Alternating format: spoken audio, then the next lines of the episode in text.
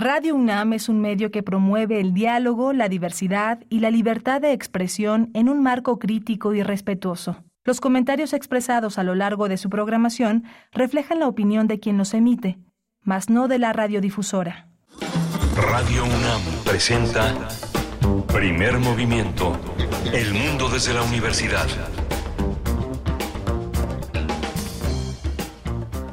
Buenos días, ya son las 7 de la mañana con 4 minutos. Hoy lunes 24 de abril del 2023 les saludamos a través de las frecuencias universitarias, es decir, el 96.1 en la FM y en amplitud modulada el 860 igualmente en, en, internet, en internet www.radio.unam.mx. Inicia primer movimiento hasta las 10 de la mañana estaremos con ustedes si nos lo permiten en vivo, en vivo una parte del equipo que se encuentra acá en cabina, en cabina como cada mañana está Rodrigo Aguilar en la producción ejecutiva, también Violeta Berber hoy en la asistencia de producción, Andrés Ramírez en la consola, en los controles técnicos de FM, Socorro Montes está en el 860 de amplitud modulada ahí frente a la consola, Antonio Quijano también nos acompaña, nuestro jefe de noticias y Tamara Quiroz recibe sus comentarios en redes sociales. Cuéntenos cómo inician esta semana, pues ya también este, hacia los últimos, la última semana completa del día del mes de abril y por supuesto, Miguel Ángel Quemain en la conducción. Qué bueno tenerte de vuelta por acá. Te extrañamos el viernes. Miguel Ángel, ¿cómo estás? Hola, Berenice. Buenos días, buenos días a todos. Eh, eh, pero justamente el fin de semana tuve oportunidad de estar en la, en la fiesta del libro y la rosa y me encontré muchísimos escuchas que pues no uno no conoce personalmente, pero que se acercan, que se acercan y que pues muchísimas gracias por por toda la por toda la buena la, buena recepción, la buena vibra, como se dice todavía en esta en esta manera de hacer comunidad con la gente que este que, que me rodea, que rodea los, las actividades culturales de nuestra casa de estudios, una, una feria muy concurrida, una fiesta del libro y la rosa con muchísimos descuentos, con muchísima con muchísimo entusiasmo, con un regreso pues eh, eh pues enorme de mucha gente que teníamos mucho tiempo sin frecuentar, de, de asistir, mucha gente de las instituciones culturales, eh, editoriales, muy, muy, muy interesante. Muchas gracias por toda su, por todo su acompañamiento. Eh, tenemos hoy a la curaduría musical de Bruno Bartra, etnomusicólogo, sociólogo, periodista, DJ, eh, un hombre que ha configurado un mapa de la música contemporánea a partir de una búsqueda, una búsqueda de sentido acompañada sobre todo de las ciencias sociales, de la antropología, de la sociología. Es un mundo muy interesante. Bruno Bartra hoy. Así es, Bruno Bartra. Y bueno, solamente comentar paréntesis y sí, eh, también eh, creo que ese fue uno de los distintivos de esta edición de 15 años de la Fiesta del Libro y la Rosa 2023, que por todos lados había caras conocidas, eh, de amigos, de amigas, de, de, gente con la que trabajas en algún punto o para un proyecto concreto o que identificas de otros medios, aunque no tengas una, una relación directa. Bueno, muchísima gente conocida. yo no sé si ustedes, si a ustedes les pareció también entre colegas universitarios, entre estudiantes. Bueno, pues sí, una cita muy, muy interesante, muy emocionante, también muy alegre en torno a los libros. También pude estar por allá el sábado en la tarde de, de 5 a 7 en la transmisión especial que tuvo Radio UNAM. Estuve eh, con Tamara Quiroz al micrófono. Bueno, una, una experiencia muy, eh, pues muy gratificante luego de tanto tiempo de no vernos, eh, de no vernos las caras así directamente y en vivo. Pues bueno, fue un gusto saludarles detrás del, del cristal que nos dividía, que nos separaba, eh, pero bueno, un gusto de verdad ver sus, sus rostros, su alegría y toda la algarabía en torno a esta fiesta. Bueno, pues em, siguiendo con los eh, contenidos para esta mañana, punto y aparte, para iniciar también tendremos la, una conversación sobre el informe de SEMDA acerca de los defensores y defensoras ambientales eh, asesinados en nuestro país. Vamos a conversar con Gabriela Carrión Lee, quien es gerente de derechos humanos de este centro, SEMDA, que es el Centro Mexicano de Derecho Ambiental. Vamos a tener también la música del mundo desde México, esta vez eh, con el tema La narrativa musical de los cuentos para niños, Prokofiev y su Pedro y el Lobo. Eh, Mario Iván Martínez, un estupendo intérprete que vamos a tener bajo el análisis de Guillermo Teo Hernández, ingeniero dedicado a soportes sonoros e investigador de música de concierto, y en esta coyuntura que seguramente Guillermo Teo Hernández toma, porque el próximo domingo es el Día de las Infancias, conocido por todos como el Día del Niño, así se, así se llama también los, eh, los eufemismos también de las infancias. Son muy interesantes, pero bueno, aquí está la narrativa musical de los cuentos para niños. Por supuesto, y tendremos en la nota nacional una revisión sobre esta resolución, este fallo de la Suprema Corte de Justicia de la Nación, eh, a través del cual invalida eh, por inconstitucional el, el decreto para transferir a la Guardia Nacional a la Sedena.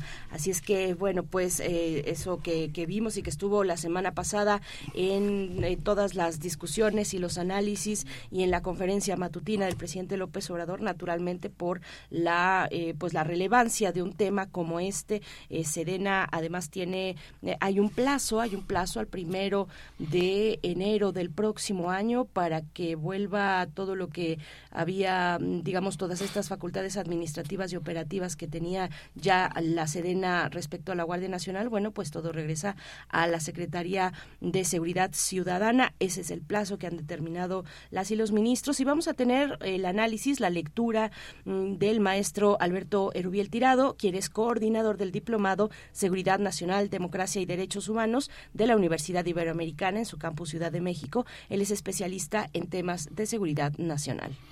Sí, qué fuerte. Fue el tema de la semana pasada. Les dio hasta con la cubeta. ¿no? Los llamó corruptos y mostró cómo la ministra Piña trató de seducir a la a la secretaria de seguridad ofreciéndole mira nada más con lo que te quedas con la secretaría con la secretaría de con la Guardia Nacional pero López Obrador les dijo no les contesten ni el teléfono no fuerte vamos a ver qué dice Rubiel Tirado sobre este tema. Eh, la, la, iniciativa que propone fusionar o eliminar 18 instituciones públicas, entre ellas la Secretaría Ejecutiva del Sistema Nacional Anticorrupción, entre muchas otras, muchísimas instituciones este, desconcentradas y descentralizadas eh, que con el decreto del 4 de abril se quedaron fuera. Vamos a tratar el tema de, con Georgina Aldaba, y es socióloga y maestra en política criminal por la FESA Catlán, estudiante de doctorado en perspectivas del desarrollo en el Instituto Mora y es docente también de la licenciatura en sociología.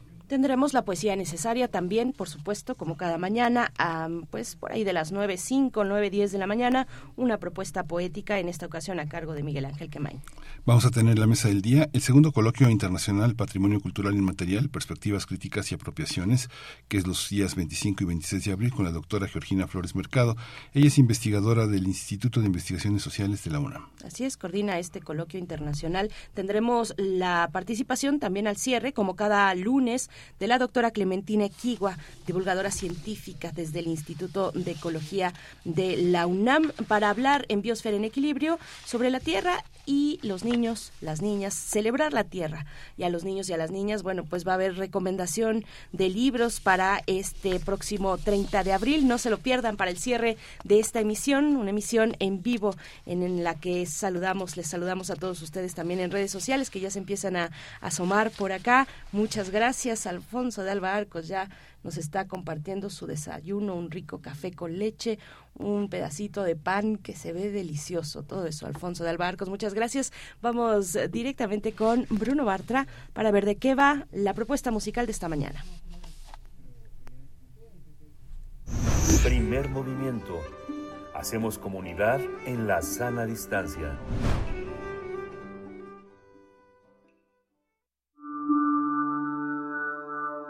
Curadores musicales de primer movimiento.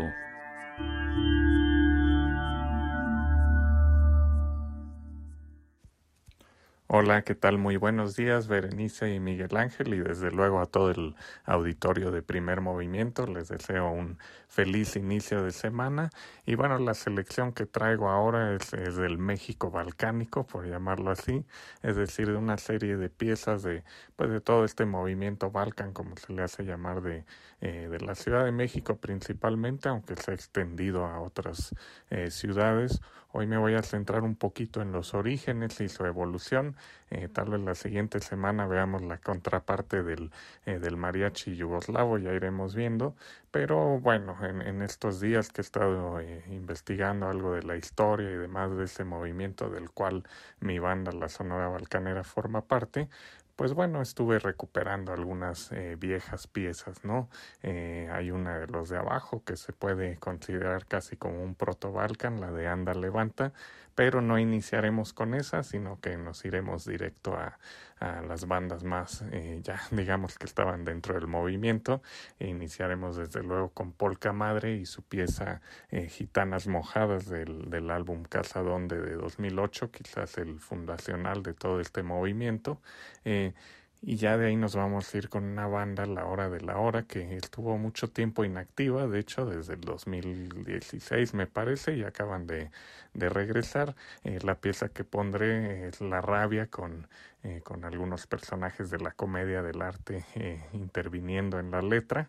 Eh, chequen el violín, el acordeón, es, se notan ahí los vínculos con Europa del Este, desde luego dentro de un entorno de rock latino y rumba Luego nos vamos a ir eh, con La Sombra de Liber eh, Terán del álbum Tambora Sound System, ese gran disco en el cual fusionó la cuestión eh, sinaloense con la balcánica.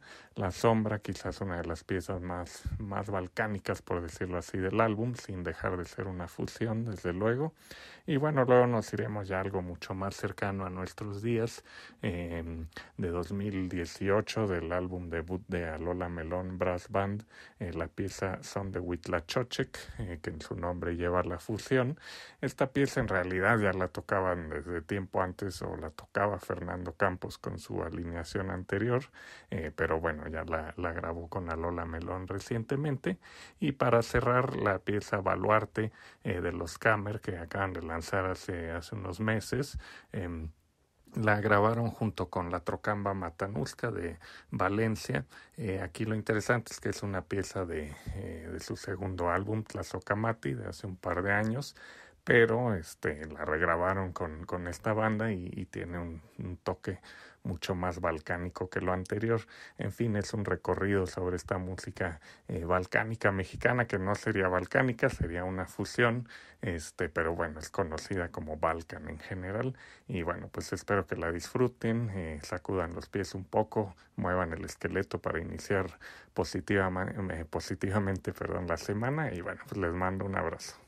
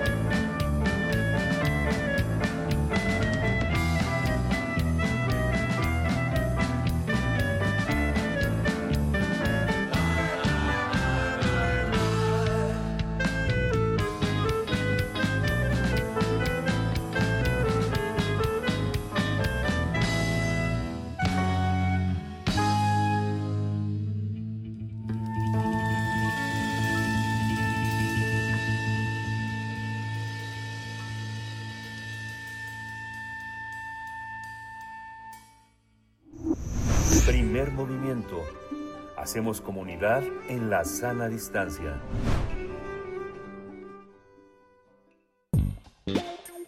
Pensar y accionar sobre nuestra relación con el ecosistema. El Centro Mexicano de Derecho Ambiental, SEMDA, alertó mediante un informe reciente que en el 2022 al menos 24 defensores ambientales fueron asesinados en México. El documento resalta que las agresiones en contra de las personas y comunidades defensoras de, eh, del ambiente y territorio se desbordaron en el año 2022. La razón es que ese año se documentaron al menos 582 agresiones durante 197 eventos, lo que representa un aumento del 82% si se, si se compara con los números registrados el año anterior, es decir, el 2021. El sector minero fue el que más eventos de agresión registró en general. Luego le siguió el sector de biodiversidad que involucra la protección, cuidado y defensa de las áreas naturales protegidas. Después el forestal. Posteriormente las vías de comunicación y finalmente el hídrico. Luego de que los especialistas compararan las cifras que se tienen desde el 2014 al 2022, destaca por ser, este año destaca por ser eh, el año más violento en contra de las personas y comunidades defensoras de ambiente y territorio. En cuanto a los tipos de agresiones documentadas, la más frecuente fue la intimidación, con 148 registros. De ahí le siguen el hostigamiento con 116, las amenazas con un total de 64 y los ataques físicos con 60 registros. También informó que durante los cuatro años de la actual administración eh, de López Obrador, 82 personas, defensoras ambientales, han sido asesinadas. Y vamos a conversar sobre este informe de SEMDA sobre la situación de las personas y las comunidades defensoras de los derechos humanos. Eh, está con nosotros Gabriela Carrión Lee, ella es gerente de derechos humanos de SEMDA. Bienvenida, buenos días, Gabriela Carrión. Buenos días, muchas gracias. Al contrario, Gabriela eh, Carrión, por estar en esta mañana, por aceptar esta invitación, pues cuéntanos, por favor, cuáles son los hallazgos de este de este informe, a qué atribuyen este eh, aumento 82%, decíamos, con respecto al año 2021. Eh, cuéntanos, Gabriela, por favor. Eh, bueno, sumado a las cifras que ya han comentado previamente y respondiendo a la pregunta a qué se debe, nosotras creemos que estas agresiones, pues, eh, tienen varias razones, es decir, es un fenómeno multifactorial, no solo hay una respuesta o una causa que esté teniendo como resultado eh, pues todas estas agresiones contra personas defensoras del medio ambiente. Nosotras tenemos eh, varias hipótesis, no debido pues a los años que el SEMDA ya ha registrado estas agresiones. Por un lado creemos que en efecto pues eh, no hay una política pública integral para proteger a las personas defensoras. Es decir, ¿esto qué significa? Eh, que a nivel pues federal y gubernamental en nuestro país existen eh, mecanismos que se sumen a otros, eh, coordinación interinstitucional y demás, que sean efectivos para de verdad garantizar un entorno seguro a las personas defensoras como lo señalan pues los tratados internacional, ¿no? Eh, si bien existe un mecanismo de protección a personas eh, defensoras de la Secretaría de Gobernación, bueno, creemos que pues que esta no sido una institución que responda realmente a la situación que se enfrenta en el país, ya no digamos solo de personas eh, defensoras de los derechos medioambientales, sino de todas las personas defensoras en general. Eso por una parte. Lo otro, también creemos que pues estas agresiones tienen que ver con eh, pues la conflictividad socioambiental que se origina pues eh, cuando personas, comunidades, grupos, colectivos eh, se defienden ejercen algún tipo de resistencia contra eh, proyectos, ¿no? Eh, de cualquier tipo, de los llamados de desarrollo, eh, pero que tienen que ver con, con muchos proyectos, ya sea inmobiliario, relleno sanitario, hasta eh, muy grandes, ¿no? Como los relacionados con las, las vías de comunicación. Entonces también creemos que pues estos procesos que se dan sin informar, sin consultar, sin obtener consentimiento, pues generan una legítima resistencia que tampoco desde el Estado se ha sabido pues dirimir, ¿no? No solo por las autoridades administrativas que tienen a su cargo pues todos los procedimientos de impacto ambiental, de estudios eh, socioambientales y demás, sino también pues ya incluso pasamos al poder judicial eh, que en muchas de las ocasiones pues es esta autoridad que tiene que resolver pues juicios de amparo o algunas otras figuras jurídicas que tampoco da respuesta no a los reclamos eh, y, pues ejercicios de, defensa de, las personas y de comunidades. Entonces vamos viendo cómo autoridad por autoridad pues le va fallando a las personas que están defendiendo sus formas de vida sus formas de organización de eh, alimentación incluso no entonces también nosotros lo que hemos destacado en el informe después de varios años es que pues es un tema estructural, claramente, y también eh, observamos que hay un tema de eh, racismo ambiental y de discriminación. no Una cifra también importante es eh, cómo la mayoría o más del 50% de las agresiones eh, son dirigidas a pueblos y comunidades indígenas. Entonces creo que esa cifra llama mucho la atención y nos puede estar diciendo mucho de cómo se está configurando pues las agresiones y el rol y el papel pues de estas personas en la defensa.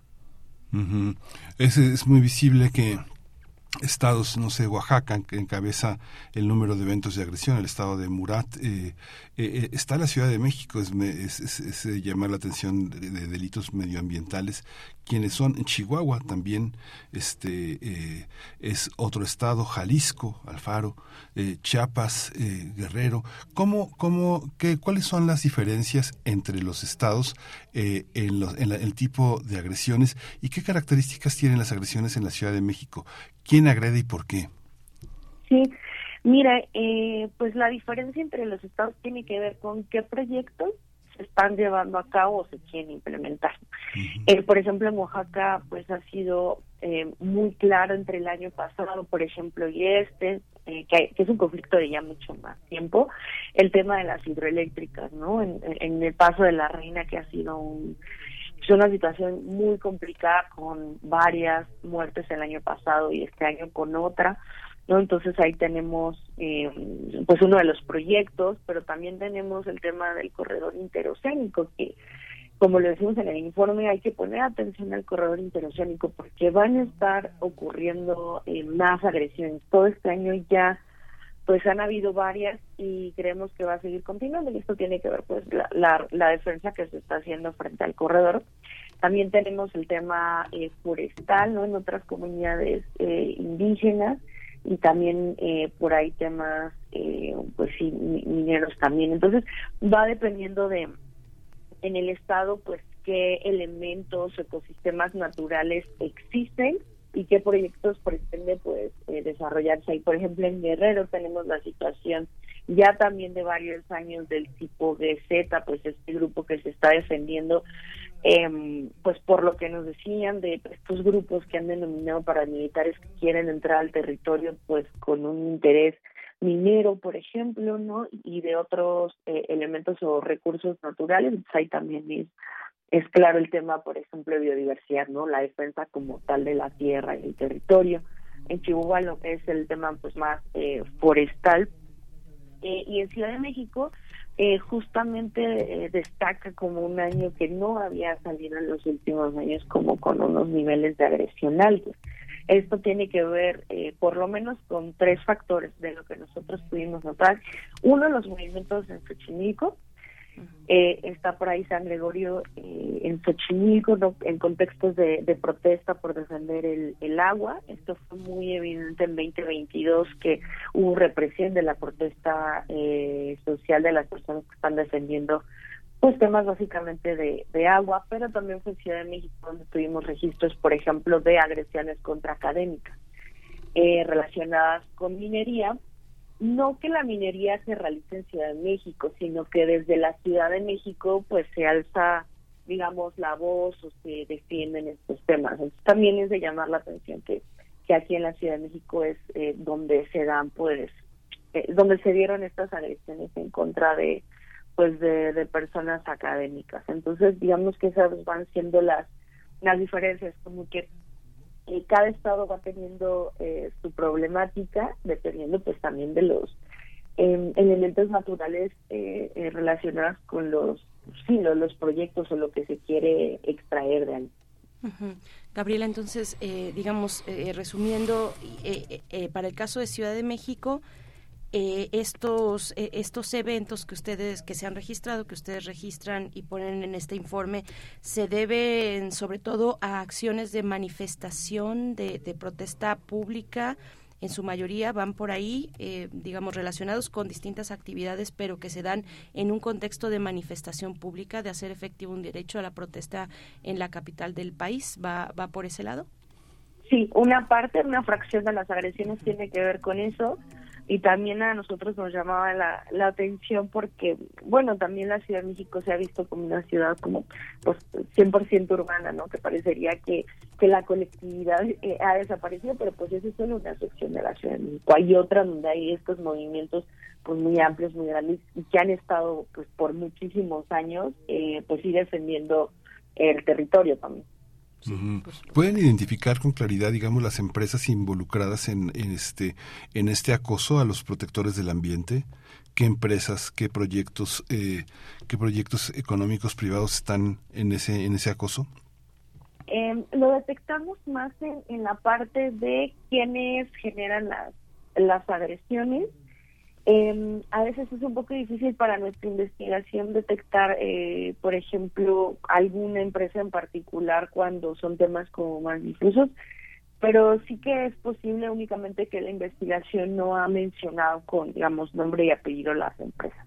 Ahora, lo que sí sabemos de las empresas, por ejemplo, es eh, que muchas personas denunciaron, o sea, en nuestros registros tenemos el 2%, ¿no? Y también pues lo alarmante es que figura este binomio, este par entre empresas y delincuencia organizada con el 1%. Es una cifra, digamos, pues todavía pequeña, pero también nos está dando una alerta de lo que está pasando, puede estar pasando, ¿no? De esta unión entre empresas y lo que se le ha llamado, pues digamos popularmente como crimen organizado delincuencia organizada. Sí, eh, bueno, eh, Gabriela, también quiero quiero preguntarte por mi parte que, eh, bueno, pedirte que nos ayudes a entender qué pasa también en la interacción con lo local, con las autoridades locales. Muchos de estos de estos casos, pues, se desarrollan en territorios remotos, donde, digamos, el acceso no es tan tan fácil. metidos, enclavados en la sierra, en el, en el desierto, en fin, eh, digamos, fuera de, la vista de los muchos, ¿no? por decirlo de alguna manera. ¿Qué pasa ahí con las autoridades locales? ¿Persisten en estos casos prácticas de contubernio, eh, con delincuencia organizada? ¿Qué pasa en lo local, que es lo más próximo y pues lo que escapa de nuevo a, una mirada más nacional, a los medios de comunicación incluso, lo que se da todos los días en lugares eh, distintos a los urbanos? Claro. Mira, sí tenemos registro, por ejemplo, de em, autoridades más locales en, por cuanto a quienes están ejerciendo las agresiones. Por ejemplo, el gobierno estatal tenemos registrado 15 eventos de agresión, en gobierno municipal 13, en gobierno estatal y fiscalías eh, 6, el gobierno estatal y gobierno municipal eh, 2. Ahora, ¿por qué nos menciono por, por pares? Si es que la, eh, nuestros registros generalmente también incluye eh, pues que no solo una autoridad participa. De hecho, hemos tenido conocimiento, por ejemplo, en Oaxaca, en una comunidad indígena, em, en donde pues participa eh, autoridades municipales, y participan autoridades incluso de ámbito naturaleza agraria. Entonces, a veces eh, es difícil distinguir cuántas personas son del gobierno estatal y cuántas del municipal, pero sí logramos distinguir cuando están juntas, porque así han sido las, las denuncias y los registros que tenemos. Ahora, esto por cuanto a quienes cometen una agresión. Lo otro que también sabemos es que en el tema de las investigaciones, sobre todo, pues justamente de las agresiones relacionadas con intimidación, amenazas, lesiones, todas aquellas agresiones que también son delitos, pero son delitos en el ámbito local, pues sí sabemos que no hay respuestas, no respuestas efectivas por parte de las fiscalías, en, en ese caso estatales. Entonces, eh, pues eso es lo, lo que tenemos registrado. Sabemos que difícilmente hay una investigación pues que sea eh, efectiva, que dé avances y que dé luz de quién habría cometido esto. Y no solo eso, sino que también pues pueda prevenir que estas amenazas y estas agresiones que son a veces iniciales en esta escalada de violencia pues puedan pasar a mayor. Claro. Sí, tu micro. Esta cuestión también que tiene que ver con la relación municipal estatal que no es clara, pero que evidentemente tiene que ver con esta, esta protesta que tiene que ver con la impunidad. Eh, las denuncias sobre presupuestos son claras, digamos que la gente sabe quién agrede. Las viudas, eh, los hijos mayores que denuncian los grupos organizados, sí saben quiénes son, pero no hay pruebas. ¿Cómo, cómo, ¿Con qué se lidia esta parte de la información cualitativa, digamos que uno tiene cuadros, uno tiene este registro de los procedimientos, pero en ese tejido fino de la comunidad, ¿qué observan? ¿Qué es lo que encuentran para, para, para tener una respuesta sobre esto, Gabriela? Sí, eh, no sé si me pudieses replantear o reformular la, la pregunta. Sí, hay un tejido fino que los registros estadísticos no contemplan, que son las denuncias ante las fiscalías y las denuncias ante la seguridad pública, las denuncias que hacen las personas, los familiares de las personas afectadas, que generalmente son muy pobres, con una instrucción muy básica y, sin abogados, ¿no? Eh, ¿cómo, ¿Cómo lo observan investigadores como ustedes para, para hacer ese tejido fino que liga la investigación cuantitativa con la cualitativa, Gabriela?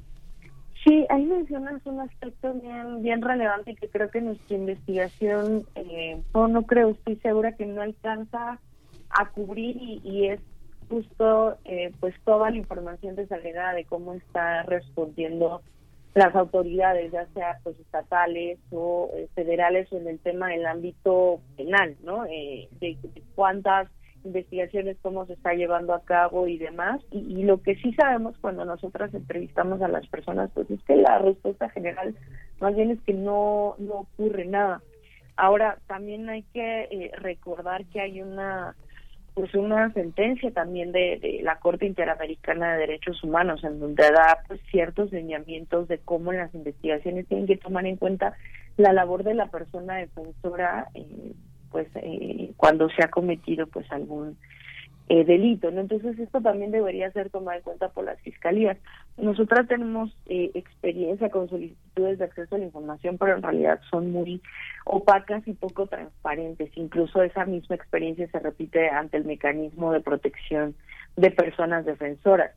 Eh, lo que también nosotras hemos notado respecto pues a la información más cualitativa, por ejemplo, tiene que ver con el tema de los impactos. ¿No? Porque nosotras decimos, bueno, este, estas son agresiones contra personas y comunidades defensoras, pero también qué pasa con el entorno familiar, qué pasa con el entorno de las amistades que se ven golpeadas por, por estas situaciones, sobre todo, eh, pues no solo los ataques letales, no solo las desapariciones, no solo las probables ejecuciones extrajudiciales, sino también las amenazas y la intimidación, porque generan una merma en las personas. Eh, entonces también esa es otra información que nosotras pudimos recabar y la mencionamos en el informe porque nosotras pudimos notar que eh, pues en el caso de un de una persona defensora no estuvieron eh, también atacando a, a su hija quien también falleció en el pues en los eventos él, era un periodista o también tenemos el, el otro asunto de cómo pues los niños, las niñas estaban también en la casa cuando ocurre el ataque, eh, salen de la casa y cuando vuelven pues ven su pues el lugar donde habitaban en llamas. Entonces, eh, pues sí, también nos vamos dando cuenta de los impactos, por ejemplo, a las infancias, ¿no? Y eso lo dijimos en, en, algunos apartados del informe, pero claro que esa información cualitativa, pues digamos, a veces es eh, cualitativa escapa pues a esto como tú lo mencionabas gráficas y demás pero creo que estamos también transitando nosotras eh, pues hacia allá de mostrar eh, pues las otras caras los otros impactos que no se traducen necesariamente en número pero que tienen un impacto pues muy fuerte no e, e, en la pues en el tejido social de quienes reciben estas adicciones porque pues eso también es otra cosa que hemos querido destacar que la defensa no es personal muchas veces la defensa, si es que, bueno, más bien la mayoría es colectiva, entonces los impactos no solo son personales, ni solo es a la familia inmediata, sino también es pues a los movimientos. Eh, Gabriela Carrión, bueno, pues hay mucho que seguir conversando sobre, sobre, este, sobre este informe, semda.org.mx, ahí se encuentra, y también en las redes sociales de Semda.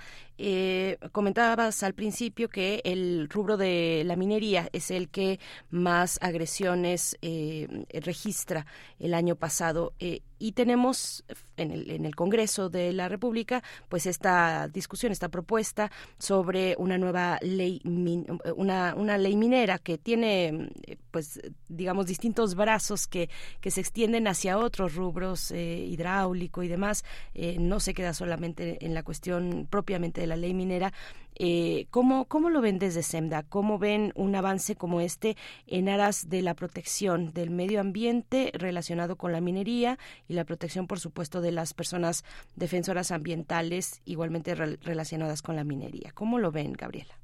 Bueno, nosotras hemos seguido los trabajos de la iniciativa Cambiémosla Ya, eh, que son varias organizaciones, muchas de ellas que llevan años, largos años, pues justo tratando de cambiar eh, pues esta ley porque justamente nosotras eh, miramos en nuestra investigación que leyes como la ley minera, que tiene varios aspectos cuestionables como eh, designarse como actividad preferente sobre cualquier eh, otra, eh, que es una actividad de utilidad pública, solo por mencionar dos aspectos, pues es problemático y tiene consecuencias eh, complejas, ¿no? Nosotras creemos que parte de, de, si queremos mejorar la situación también para las personas defensoras, generar un entorno seguro, tiene que ver con eh, modificar estas leyes que nosotras eh, pues creemos que son inconstitucionales y que además no abonan, ¿no? Y que no están de acuerdo que no se empalman o se empatan, pues como por ejemplo con el acuerdo de, de Escazú. Entonces, nosotras hemos seguido algunos trabajos, eh, porque también somos parte de, de, esa iniciativa recientemente, y vemos bien toda la parte de eh, pues cambiar esos aspectos, no irlos mejorando, porque también creemos que pues contribuye a todo el tema de, de discriminación pues estructural en contra de los pueblos indígenas. También pues ahí recordar que muchos de los procesos de defensa jurídica que acompañan procesos mucho más grandes de resistencia en contra de la ley minera, pues han sido por parte de comunidades indígenas. ¿no? Tenemos el caso como de Puebla con dos procesos eh, de amparo en donde pues la Suprema Corte en los dos no ha querido entrar a la inconstitucionalidad de la de la ley minera entonces bueno la, la Suprema Corte el más alto tribunal no quiso eh, conocer de eso y bueno ahora eh, se está viendo una una oportunidad en el legislativo. Sin embargo pues eh, hemos tenido conocimiento que la semana pasada pues entregó una una iniciativa eh, eh, por allí que creo que no fue pues tan amplia ni con una consulta pues tan amplia como como debería ser. Entonces eh, creo que sí hay que tener mucho mucho cuidado con con estas eh, propuestas que no necesariamente pues responden a las necesidades de pueblos de comunidades de la sociedad civil y, y ver que no vayan en detrimento de pues de lo mismo porque esta sí es una ley a la que hay que ponerle atención así como pues eh, muchas otras leyes. Eh, también por ejemplo la ley de aguas nacionales que lleva muchos años ahí en trabajo desde la sociedad civil y de comunidades pues eh, no ha podido eh, salir. Entonces sí creemos que esta es una parte eh, que pues está relacionada con la protección de las personas defensoras también ya nos, acercamos, al final de esta conversación, eh, Gabriela, pero sí eh, me llama la atención y yo creo que debe llamar la atención también a nuestros radioescuchas que digas nosotras. Hay que decir que la coordinación es y Jessica González Chacón, de Gabriela Carrión, con quien estamos conversando, de Luz eh, Coral Hernández Aguilar, y la investigación y la autoría es de cuatro mujeres y un hombre, Jesús Alberto Mejía Eh, ya mencioné también eh, a quienes participan, también está Gabriela Yareli Sánchez Ávila. Es, es interesante que comentes nosotras porque eh, evidentemente da una perspectiva, una, una perspectiva singular, que seamos nosotras y, no nada más nosotros. Hay algo que orienta la investigación, que da una, que da una perspectiva frente a, a, las, a las víctimas de este acoso. Son, hay una perspectiva de género y algo que oriente a, a, a, una atención especial. SEMDA trata de ser un modelo inspirador para jóvenes abogados que están en el terreno del medio ambiente. Cuéntanos un poquito de eso, Gabriela. Sí, bueno, la, la investigación tiene como eh, digamos, ejes transversales eh, o como horizontes más bien, pues el tema de la perspectiva de género, que bueno, todo debe llevar perspectiva de género, también una perspectiva intercultural eh, y es por ello que, bueno, el informe también está eh, bueno, se nutre de organizaciones de la sociedad civil, información de comunidades y pueblos indígenas y también en nuestra en nuestro trabajo, por ejemplo, de comunicación, eh, estuvieron participando pues compañeros y compañeras de, comunidades defensoras. Entonces eso también pues es una perspectiva muy rica y que queremos ir ampliando. Ahora en el tema de género pues eh, eh, sí es muy intencionado tener esta perspectiva, sin embargo nos hemos encontrado, y eso hay que decirlo con toda claridad, con algunos obstáculos para registrar información. Mm, y tenemos ahí por lo menos em, tres hipótesis. La primera tiene que ver con pues nuestros propios ejercicios de cómo estamos eh, registrando, que, estamos con un eh, una constante eh, pregunta todo el tiempo de cómo les está yendo a las mujeres defensoras. O sea, en cada eh, evento, en cada agresión registrada, eh, pues sí, siempre tenemos en mente cómo les están yendo las mujeres. Eh, si tenemos información cualitativa de mujeres y la respuesta es que pese a que tenemos esto en mente ha sido muy difícil pues tener como mucha más información y creemos que también tiene que ver porque algunas de nuestras fuentes son de medios informativos y creemos que posiblemente eh, a veces no se registre con la profundidad requerida que les está pasando a las mujeres. Lo otro eh, que creemos, y como siempre son hipótesis, eh, es que muchas veces eh, las mujeres, las compañeras o nosotras como defensoras, eh, no relacionamos algunas agresiones con la labor. O sea, eso es una posibilidad. Entonces, pues eso no pasa a un registro. o muchas veces, pues cuando preguntan, ¿alguien ha sido eh, agredida o atacada, pues la respuesta puede ser no. Cuando se empieza un poco a rascar más, te das cuenta que sí hay actos que, que pues a las mujeres les ha eh, generado un, malestar, inseguridad y demás. Entonces, pues bueno, para concluir, hay mucho trabajo por hacer en el tema de datos y información sobre mujeres y nosotros también estamos pensando cómo hacer desde el equipo para poder eh, registrar más, sí cuantitativamente, pero también mucho más cualitativamente porque nos interesa detectar con mayor amplitud los impactos diferenciados. Solo en 2020, por ejemplo, logramos diferenciar que la difamación y el allanamiento tenían un registro exclusivo de mujeres, mientras que los secuestros, desapariciones y homicidios tenían un registro casi exclusivamente de hombres, pero sí, el equipo integrado mayormente de mujeres eh, nos ayuda y nos facilita muchísimo más tener en cuenta cómo está afectando estas agresiones a las mujeres defensoras. Pues muchas gracias, Gabriela Carreón Lee, eh, gerente de Derechos Humanos en el CEMDA, en el Centro Mexicano de Derecho Ambiental. Bueno, pues sí, hablar de mujeres defensoras eh, del territorio, del medio ambiente, es eh, bueno pues es un ámbito amplísimo algunas de ellas algunas de esas luchas pienso en Gabnal por ejemplo en, en, este en Guatemala pero algunas de esas luchas pues han sido por algunas circunstancias más evidentes, pero son pocas las que salen, a las que emergen, las que tienen algún tipo de reflector. La mayoría pues se queda en esas denuncias que no terminan de entenderse también como agresiones por género. Te agradecemos, eh, Gabriela, y bueno, pues ahí está las redes sociales y el sitio electrónico de Senda para que se acerquen a este informe 2022. Hasta pronto. Muchísimas gracias por su interés en, en el tema y que tenga muy buen día. Igualmente, para ti, buen día. Nosotros vamos directamente con Teo Hernández, que ya está en la línea. La música del mundo desde México. La narrativa musical de los cuentos para niños, Prokofiev y su Pedro y el Lobo de eh, Maribán eh, Martínez. Bueno, pues es lo que vamos a explorar esta mañana de la mano de Teo Hernández, quien ya nos acompaña hoy. Él es ingeniero dedicado a soportes sonoros e investigador de música de concierto y un colaborador en este espacio los lunes. Muchas gracias, Teo. ¿Cómo estás? Buenos días.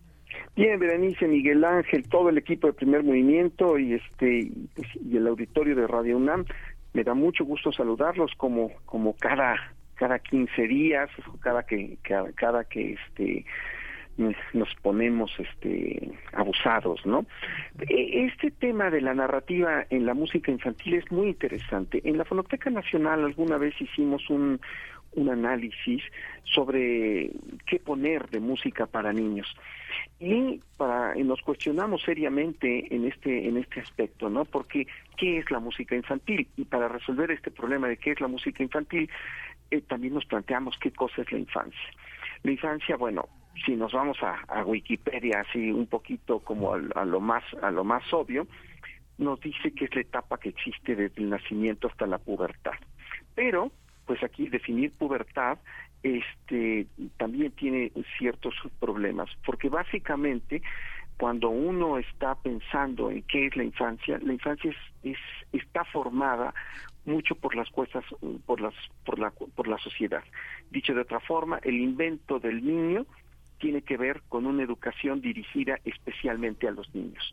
Eh, de hecho los niños no eran considerados como tales hasta prácticamente el siglo XVIII, cuando un niño era un adulto pequeño, ¿no? En el momento en que empieza a haber una educación dirigida a los niños con juguetes especiales, con una literatura infantil que justamente empiezan a hacer en el siglo XVIII, es también que podemos pensar en un niño como, como hoy lo concebimos, ¿no? Eh, Charles Perrault fue uno de los primeros este, que escribieron eh, música para niños. La función didáctica de la música es algo que, que se ha sabido desde siempre, incluso eh, podemos mencionar a Platón en su República, hablaba mucho acerca de cómo la música debería de ser utilizada para la educación. Pero aquí se refería en un aspecto un poco más amplio como la juventud yéndonos un poquito ya más directamente a lo que es la música, la música infantil, este, nos, nos damos cuenta que en el siglo XIX empieza a haber una, una especie de crecimiento de, de la idea, sobre todo de música dirigida especialmente a los niños. Pero es el siglo XX donde hay un verdadero boom de, de lo que nosotros podemos llamar hoy día música infantil. Eh, por ejemplo, eh, nosotros tenemos a, a Cricri, ¿no? Cricri es quizá uno de los primeros músicos que se dedicaron a escribir canciones en diferentes eh, estilos, llamémoslo de esta forma, para los niños, para entretener a los niños. Y esto es eh, tiene que ver mucho con el nacimiento de los medios masivos de comunicación. Ahora vámonos ya a nuestro tema, ¿no? Que sería eh, el Pedro y el Lobo de Prokofiev. Pedro y el Lobo es un cuento sinfónico que casi todo mundo, casi todo mundo conoce, aquellos a los que les gusta la música clásica, que escribió Prokofiev en 1936 por el teatro, por encargo del Teatro Central de Moscú. ¿Por qué? Porque había una preocupación en esta Unión Soviética que estaba formando eh, jóvenes y niños con un pensamiento muy dirigido a la educación socialista, a la educación, bueno, a la educación del, de los soviets, ¿no? Y la idea era fomentar el gusto musical desde la temprana edad. Entonces, Pedro y el Lobo es un cuento que tiene una narrativa de historia, pero que el trasfondo musical es un trasfondo que sirve para que los niños y los jóvenes entiendan cómo funciona una orquesta por adentro. Y aquí es donde viene este, la interpretación que yo quiero hacer hincapié el día de hoy. Es la interpretación de Mario Iván Martínez. Creo que en Mario Iván Martínez tenemos a uno de los, eh, digamos, grandes pilares de eh, esta educación musical para los niños. Él nació en 1962 y es actor, productor, cantante, escritor, ha trabajado en el grupo eh, en grupos de música antigua como el grupo como el grupo Ars Nova. Es especialista en teatro y en y en música. Él es especialista en Shakespeare de hecho se formó en, tanto en Estados Unidos como como en, como en Inglaterra. Y ha logrado una una producción metódica muy interesante muy bien hecha donde justamente no se les considera a los niños como adultos chiquitos o como adultos minusválidos o como tontos, ¿no? Hay una relación de tú a tú con el niño, haciéndolo entrar en una dinámica que hace que este niño eh, entienda cosas que de otra forma no entendería por medio de, de esta, esta relación dramática, musical. Y Pedro y el Lobo me parece un ejemplo verdaderamente extraordinario de su trabajo. Así es. Sí, es muy interesante, digamos que cómo cobra, cómo cobra como proyecto político y social eh, visibilidad la infancia. Sin embargo, bueno, desde Grecia ya había prescripciones platónicas y aristotélicas sobre qué hacer con los niños, cómo proceder con las con las parturientas, cómo se organizaba lo que llamaban las fratrías. Es, es, es sumamente interesante. Aquí, Mario Iván Martínez, ¿qué papel, qué papel, qué lectura hace de ese mundo, este Teo? Ok. Bueno, pues este va a haber, eh, efectivamente, el, eh, la infancia es un concepto moderno, pero desde la Grecia antigua, como bien dices Miguel Ángel, hay un, un una idea de cómo educar a los jóvenes. La cosa es que la educación específica para los niños y el concepto de infancia moderno que nosotros tenemos sí viene del siglo del siglo XVIII, ¿no? Muchas veces retomando las cosas clásicas, o sea, esto es las fábulas de Sopo, podemos decir, Sopo, Sopo es este es del 600 antes de Cristo. Pero pero la idea esta de eh, educar moralmente a través de cuentos es, es algo que no iba necesariamente dirigido a la infancia, sino un poco a esta cosa de la, de la juventud. Digo, este tema da, da, da para, para muchísimo, ¿no? Este es un tema verdaderamente verdaderamente grande. Así es. Eh, Teo, te agradecemos. Nos quedamos escuchando precisamente un extracto eh, de, de Pedro y el Lobo. Y, también de narradores podríamos eh, quedarnos un ratito más hablando, o sea, desde David Bowie, eh, eh, Luis Pesetti ya para nuestros registros y latitudes, Benito Taibo también, nuestro querido Benito Taibo ha realizado el trabajo de narración de Pedro y el Lobo de Prokofiev. Te agradecemos. ¿Qué, ¿Qué extracto vamos a escuchar? Vamos a escuchar un extracto donde, digo, donde eh, lo interesante es ver cómo Prokofiev mezcla la cuestión de la de la orquesta con el este con el texto esto es esto es eh, sorprendente y Mario Iván como que retoca el, el texto original para hacerlo más más eh, hacia la hacia la idiosincrasia mexicana. Nada más quisiera decir que el 28 de abril de 2023 a las 12 va a empezar a haber actividades en la Fonoteca Nacional. Métanse a la página de la Fonoteca Nacional para que puedan este estar un poco más en contacto con con lo que se está haciendo actualmente. Y regresando a lo que me comentabas, Berenice, de los de los narradores, pues sí, tenemos muchos narradores, afortunadamente muy buenos, creo que Luis Pechetti es, es, estupendo, sí, Taibo también, desde luego, y eh, se, se convierte en una especialidad, ¿no? Es, es sumamente complejo, no es tan fácil hablarle a, a los niños. Un amigo decía que para hacer música para niños, primero había que hacer buena música y después pensar en los niños, lo cual implicaba un doble trabajo. Gracias. Pues muchas, muchas gracias, Teo. Nos quedamos con la invitación. Agéndenlo a partir de este viernes 28 de abril, la, eh, la, Fonoteca Nacional, eh, pues eh, regresando a sus actividades. consulten la cartelera. Te agradecemos, Teo. Hasta pronto y nos quedamos con este extracto de Pedro y el Lobo. Gracias. Gracias.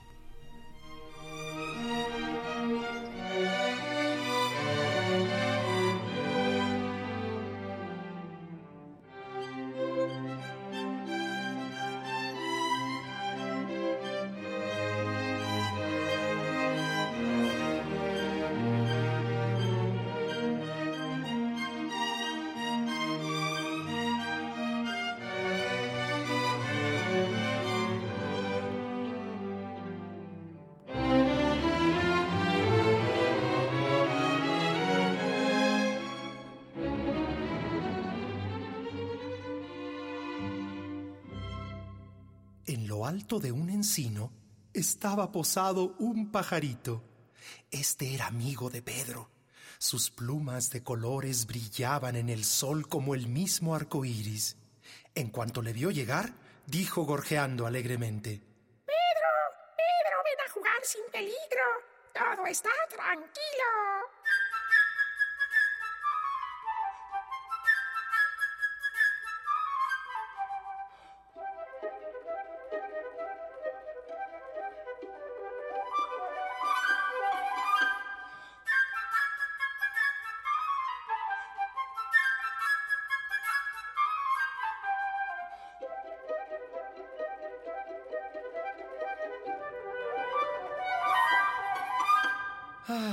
Y sí que era cierto, amiguitos. No soplaba el viento y el lago mismo parecía un espejo de quietud. Pedro y su amigo el pajarito se sentían juguetones y enormemente felices.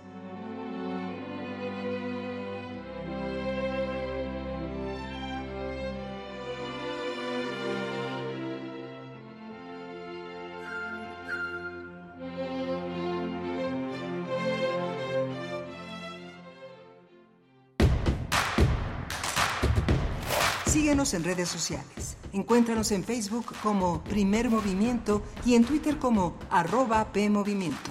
Hagamos comunidad.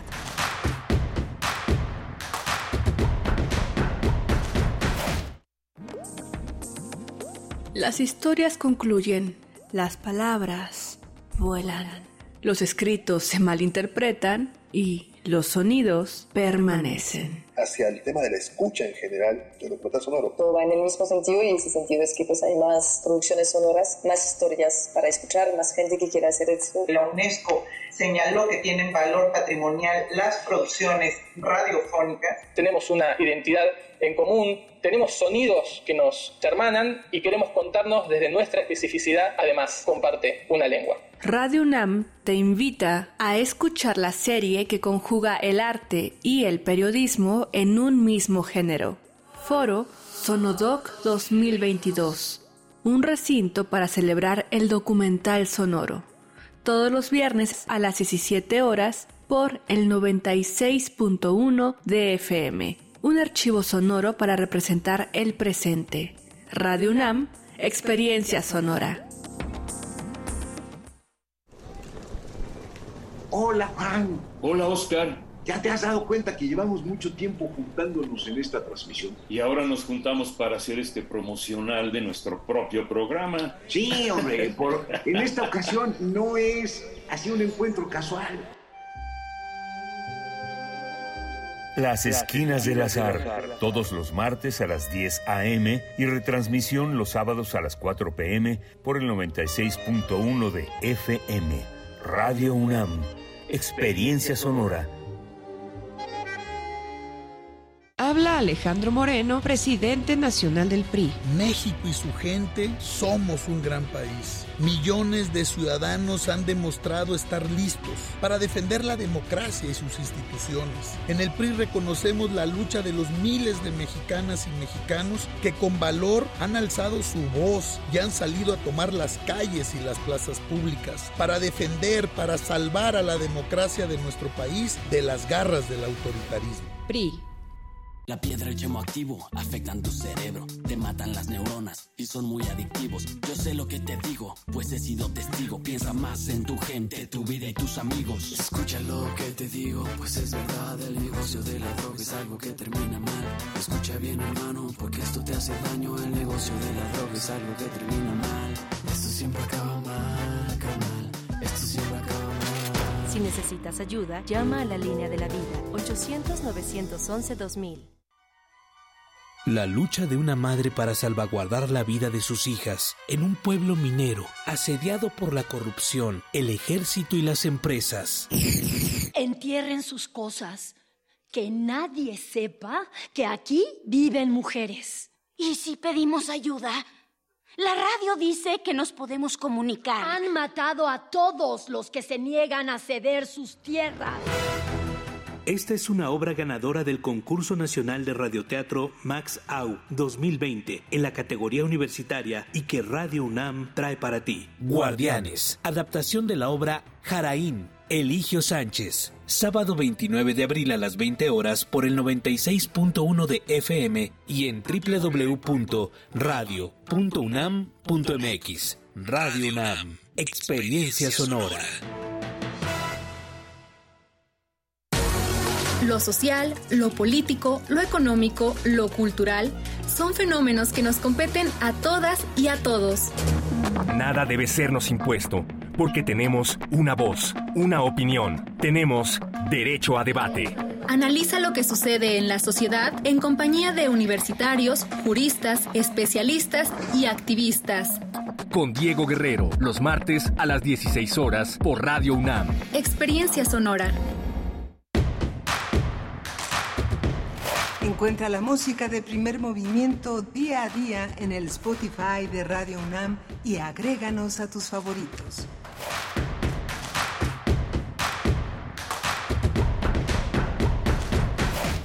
Hola, buenos días. Ya son las 8 de la mañana con cuatro minutos de esta, en esta gran ciudad de México. Le damos la bienvenida también a la Radio Nicolaita, que nos enlazamos ya desde esta hora hasta las 9 de la mañana con los contenidos de primer movimiento. Gracias, Radio Nicolaita, por ser el anfitrión de este esfuerzo que hacemos todos los días desde Radio UNAM en la Ciudad de México, en Adolfo Prieto 133, en la Colonia del Valle. Estamos todo un equipo aquí en, en esta, en esta, en esta radiodifusora que hace posible este programa. Rodrigo Aguilar está en la producción ejecutiva Andrés Ramírez en los controles técnicos y mi compañera Berenice Camacho en la conducción. Querida Berenice, buenos días. Hola Miguel Ángel Quemain, un gusto estar con ustedes en esta mañana donde vamos a tener en unos momentos más temas nacionales. Temas nacionales, la decisión de la resolución, el fallo de la Suprema Corte de Justicia para invalidar eh, el, decreto de transferencia de la Guardia Nacional a la Sedena. Esto por, eh, por el motivo de inconstitucionalidad. Bueno, pues interesante estuvo el debate eh, dentro de la Corte, en el Pleno, pero también, eh, pues por supuesto, posterior, empezando por la eh, conferencia matutina, donde al día siguiente el presidente de la República, pues habló al respecto, bueno, con unas, con, con una descripción muy pues eh, eh, muy fuerte, muy muy fuerte, eh, declaraciones muy fuertes respecto a los ocho ministros y ministras que eh, invalidaron por inconstitucionalidad este decreto. Así es que bueno, vamos a tener la lectura del el análisis del maestro Alberto Erubiel Tirado, quien es coordinador del diplomado Seguridad Nacional, Democracia y Derechos Humanos en la Universidad Iberoamericana, Campus Ciudad de México. Vamos a tener también eh, la iniciativa que propone fusionar o eliminar 18 instituciones públicas. Vamos a, eh, vamos a tratar el tema con Georgina Aldaba, ella es socióloga, maestra en política criminal por la FESA Catlán, estudiante del doctorado en perspectiva de desarrollo en el Instituto Mora y docente en la licenciatura en sociología. Eh, va a ser una, una, una, primera, una segunda hora muy interesante aquí en Primer Movimiento que es por supuesto, quédense con nosotros hasta las 10 de la mañana. Nos dice por acá en redes sociales Oscar Isidro Bruno, qué buen tema que ha sido poco entendido en general. Eh, se refiere a la música infantil, la música dirigida a público infantil. Eh, y porque venimos de hablar con Teo Hernández, eh, ingeniero eh, y, también investigador, eh, ingeniero sonoro e investigador de música de concierto y nos estaba, nos comentaba Teo Hernández acerca de la interpretación. Ha habido muchos narradores de Pedro y el Lobo, de Prokofiev y eh, pues en, en, todas, en, todos los idiomas prácticamente o en muchos. El caso del español, no solamente de naturalmente el, el ruso y el inglés, por supuesto. Y entonces Teo Hernández ponía, nos, nos ponía, nos proponía reflexionar respecto a el trabajo de narración y bueno, todo el trabajo detrás de un personaje como Mario Iván Martínez. Eh, escuchamos un extracto hacia el final de la hora anterior de esta interpretación en la narración de Mario Iván Martínez de Pedro y el Lobo y entonces en ese contexto nos dice Oscar Isidro Bruno que qué buen tema que ha sido poco atendido en general para continuar con la profundidad necesaria sería bueno invitar al maestro Julio eh, Gulco de Limba quien puede dar mm. cuenta de grupos, intérpretes, compositores a, nivel nacional en los últimos años, nos dice Oscar Isidro. Eh, bueno, pues sí, em, y, otros comentarios más también sobre Senda Nos comenta Ricardo Israel, dice gracias por compartir el informe. En la CDMX tenemos la, la privatización perdón, disfrazada de administración del eh, Bicentenario un, eh, del Pacto Bicentenario, un espacio verde que la empresa concesionaria ha descuidado sobremanera. Gracias por este comentario, eh, Ricardo Israel. Bueno, pues sí, ahí están eh, estos, estos temas que nos ponen ustedes a consideración. Y bueno, pues también nos piden por acá saludos, Miguel Ángel. Saludos, nos piden saludos. Es eh, eh, muchas gracias por por una petición como esta que hace tan viva a la radio, sobre todo a la radio a la radio urbana. Este, ¿para quién son los saludos? Ah, mi cumpleaños, hoy es el cumpleaños de Alejandra Rangel. Nos piden saludos y felicitaciones. Muchos saludos para Alejandra Rangel. Muchas gracias por su escucha y muchas gracias también por este afecto por ella. Es, es interesante, yo me quedé con el con la con la cuestión de Camille Saint-Saëns es uno de los autores preferidos de, eh, de Mario Iván Martínez. Camille Saint-Saëns en 1800, este, ay, 1886, 1800, no, 86, ahí alrededor, produjo una pieza musical que es entre 20 y 30 minutos, que es el Carnaval de los Animales. Es maravilloso, porque bueno, él, él es de origen francés, pero hay una serie de instrumentos que compuso para una, un pequeño cuerpo orquestal, un pequeño cuerpo orquestal que, está, que estaba formado por xilófono, violines, violonchelo, contrabajo, y hizo una serie de, una serie de eh, con pequeñas composiciones en torno a la tortuga. Hay un uno sobre la tortuga, otro sobre el cisne, otro sobre el gato, otro sobre el oso. Es increíble la imaginación de este de este compositor eh, francés. Se tuvo poco poco este se le hizo poco caso, no es de lo más importante en Saint-Saëns, generalmente se le identifica como un autor romántico de largo aliento, pero esas pequeñas piezas son verdaderamente hermosas. Sí, por supuesto. Bueno, pues coméntenos ustedes también fuera del aire. Eh, eh, yo recordaba este este este voluminoso material eh, Paideia Paideia las, los ideales de la cultura griega de Werner eh, Hager, que está publicado por el Fondo de Cultura Económica, que yo tengo un ejemplar, te decía Miguel Ángel, pero lo tengo, les, les prometo que es por puro morbo, porque la verdad, bueno, ni especialista ni de cerca, ni mucho menos, eh, pero por puro morbo del, de lo, de, del, del volumen de ese ejercicio eh, de, de, un, de un teórico como Werner Hager. Así es que, bueno, pues por ahí está, ustedes lo tienen, lo tienen, lo han leído, lo han revisado, claro que lo he revisado y he hecho algunas poquitas notas, pero está también para ciertas emergencias, para detener la puerta, para eh, sirve para todo este libro. Y bueno, son, digo, de ahí, y lo menciono porque en la conversación con Teo, pues se tocó el tema de la formación, de la idea de, eh, de educación y, de, y de infancias y sobre todo más para los jóvenes, ¿no? lo, hablamos con, con Teo en el contexto de la antigüedad griega. Pero bueno, ahí está y solamente, pues sí, reiterar las felicitaciones de cumpleaños para nuestra querida Alejandra Rangel, que bueno, hace un trabajo extraordinario aquí en, en Radio UNAM. Te queremos, Ale, eh, disfrútalo mucho y al rato pasamos a darte un abrazo ahí con, con Benito Taibo.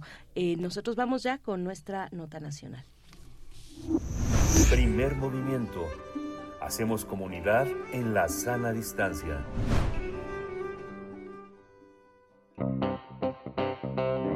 Nota Nacional.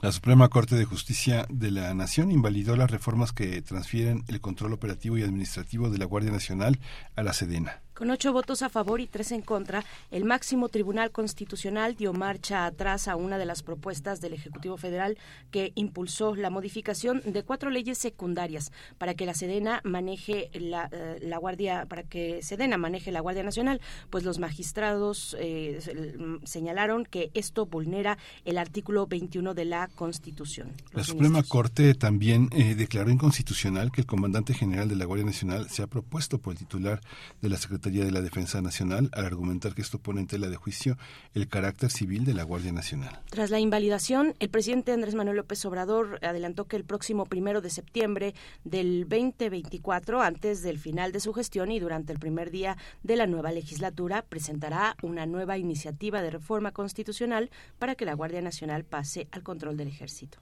Vamos a analizar la decisión de la Suprema Corte de Justicia de la Nación de invalidar este decreto y está con nosotros el maestro Alberto Erubiel Tirado, quien coordina el Diplomado Seguridad Nacional, Democracia y Derechos Humanos en la Universidad Iberoamericana en la Ciudad de México. Buenos días, eh, eh, Alberto Erubiel Tirado, gracias por estar con nosotros nuevamente. Buenos días, Miguel Ángel, buenos días, Berenice. Un gusto estar con ustedes otra vez. Gracias, Alberto Erubiel, maestro, profesor, qué, qué, bueno que, aceptas esta invitación. Pues cuéntanos, ¿qué, decir del proceso en general, eh, antes de pasar a los, a los detalles, eh, del proceso en general, de el momento por el cual eh, pues se llega a este fallo de la Suprema Corte de Justicia de la Nación? ¿Cómo lo ves? ¿Cómo viste el proceso? Bueno, de entrada, obviamente, hay que pues, destacar el papel de, de la Suprema Corte, en este caso como como un poder del Estado y como, como debe operar en un sistema democrático, como un contrapeso de, otro poder, en este caso del Ejecutivo. Y en este caso también particular, nuevamente, el de acotar y, revertir una, una decisión que considera contraria a la Constitución y, a, y, a, las condiciones internacionales a las que México está obligado. E, en ese sentido, este, pues, no, es no es la primera vez, aunque sí, digamos, habrá que destacar la, la digamos, la, la proximidad en el tiempo en el que un tema importante relacionado con la seguridad este pues está eh, siendo objeto de una decisión de, del máximo tribunal de nuestro país, ¿no? Eh, me refiero obviamente en la decisión en 2018 de haber invalidado la ley de seguridad interior, por ejemplo, ¿no? En esta ocasión, obviamente también gira eh, en torno de una definición sustancial de una función pública, como es la seguridad, la seguridad pública eh, y su carácter civil, ¿no? Y, esa es la coincidencia también con la decisión de 2018, ¿no? Entonces, en ese sentido, yo creo que vale la pena detenernos en, el análisis. Primero, obviamente, en, la persistencia del Ejecutivo, ahora sí, independientemente del color del que se trate, de, de militarizar o hipermilitarizar una función que tiene una definición constitucional de carácter civil, ¿no? Y hay que recordar que en la, en la reforma de 2019, que le da vida a la, Guardia Nacional, una de las negociaciones que se dio con la oposición para que se diera en, la creación de este, de este organismo de seguridad eh, fue precisamente el reinfrendar y reiterar constitucionalmente la definición civilista de la seguridad pública en el país, ¿no? Y de eso habla precisamente como mencionaba Berenice al principio de la nota, el artículo constitucional, ¿no? Entonces, en ese sentido, el, el, militarizar eh, de manera completa la función pública de la seguridad, la seguridad pública en nuestro país, obviamente eh, para la Suprema Corte pues, eh, está considerando que, que, que es, es algo que debe revertirse y que la decisión del, del, ejecutivo con la aprobación del legislativo pues es es este es inconstitucional no en ese sentido pues llama la atención eh, este este refrendo y, la actuación del, del, poder judicial. Claro entra en el análisis varias cosas que no tienen que ver que son importantes no tienen que ver con la parte estrictamente técnico jurídica ilegal, sino obviamente la parte de, de, de, esta de este enfrentamiento, también hay que decirlo, entre dos poderes del Estado, lo cual también hay que nos tiene que llamar la atención y, preocupar eventualmente, evidentemente, ¿no? ¿A qué se refiere López Obrador con con la con esta esta visión que durante dos sexenios tuvo el panismo con un secretario de seguridad pública que él insiste en mostrar los alcances de su corrupción y la mirada de Estados Unidos sobre él.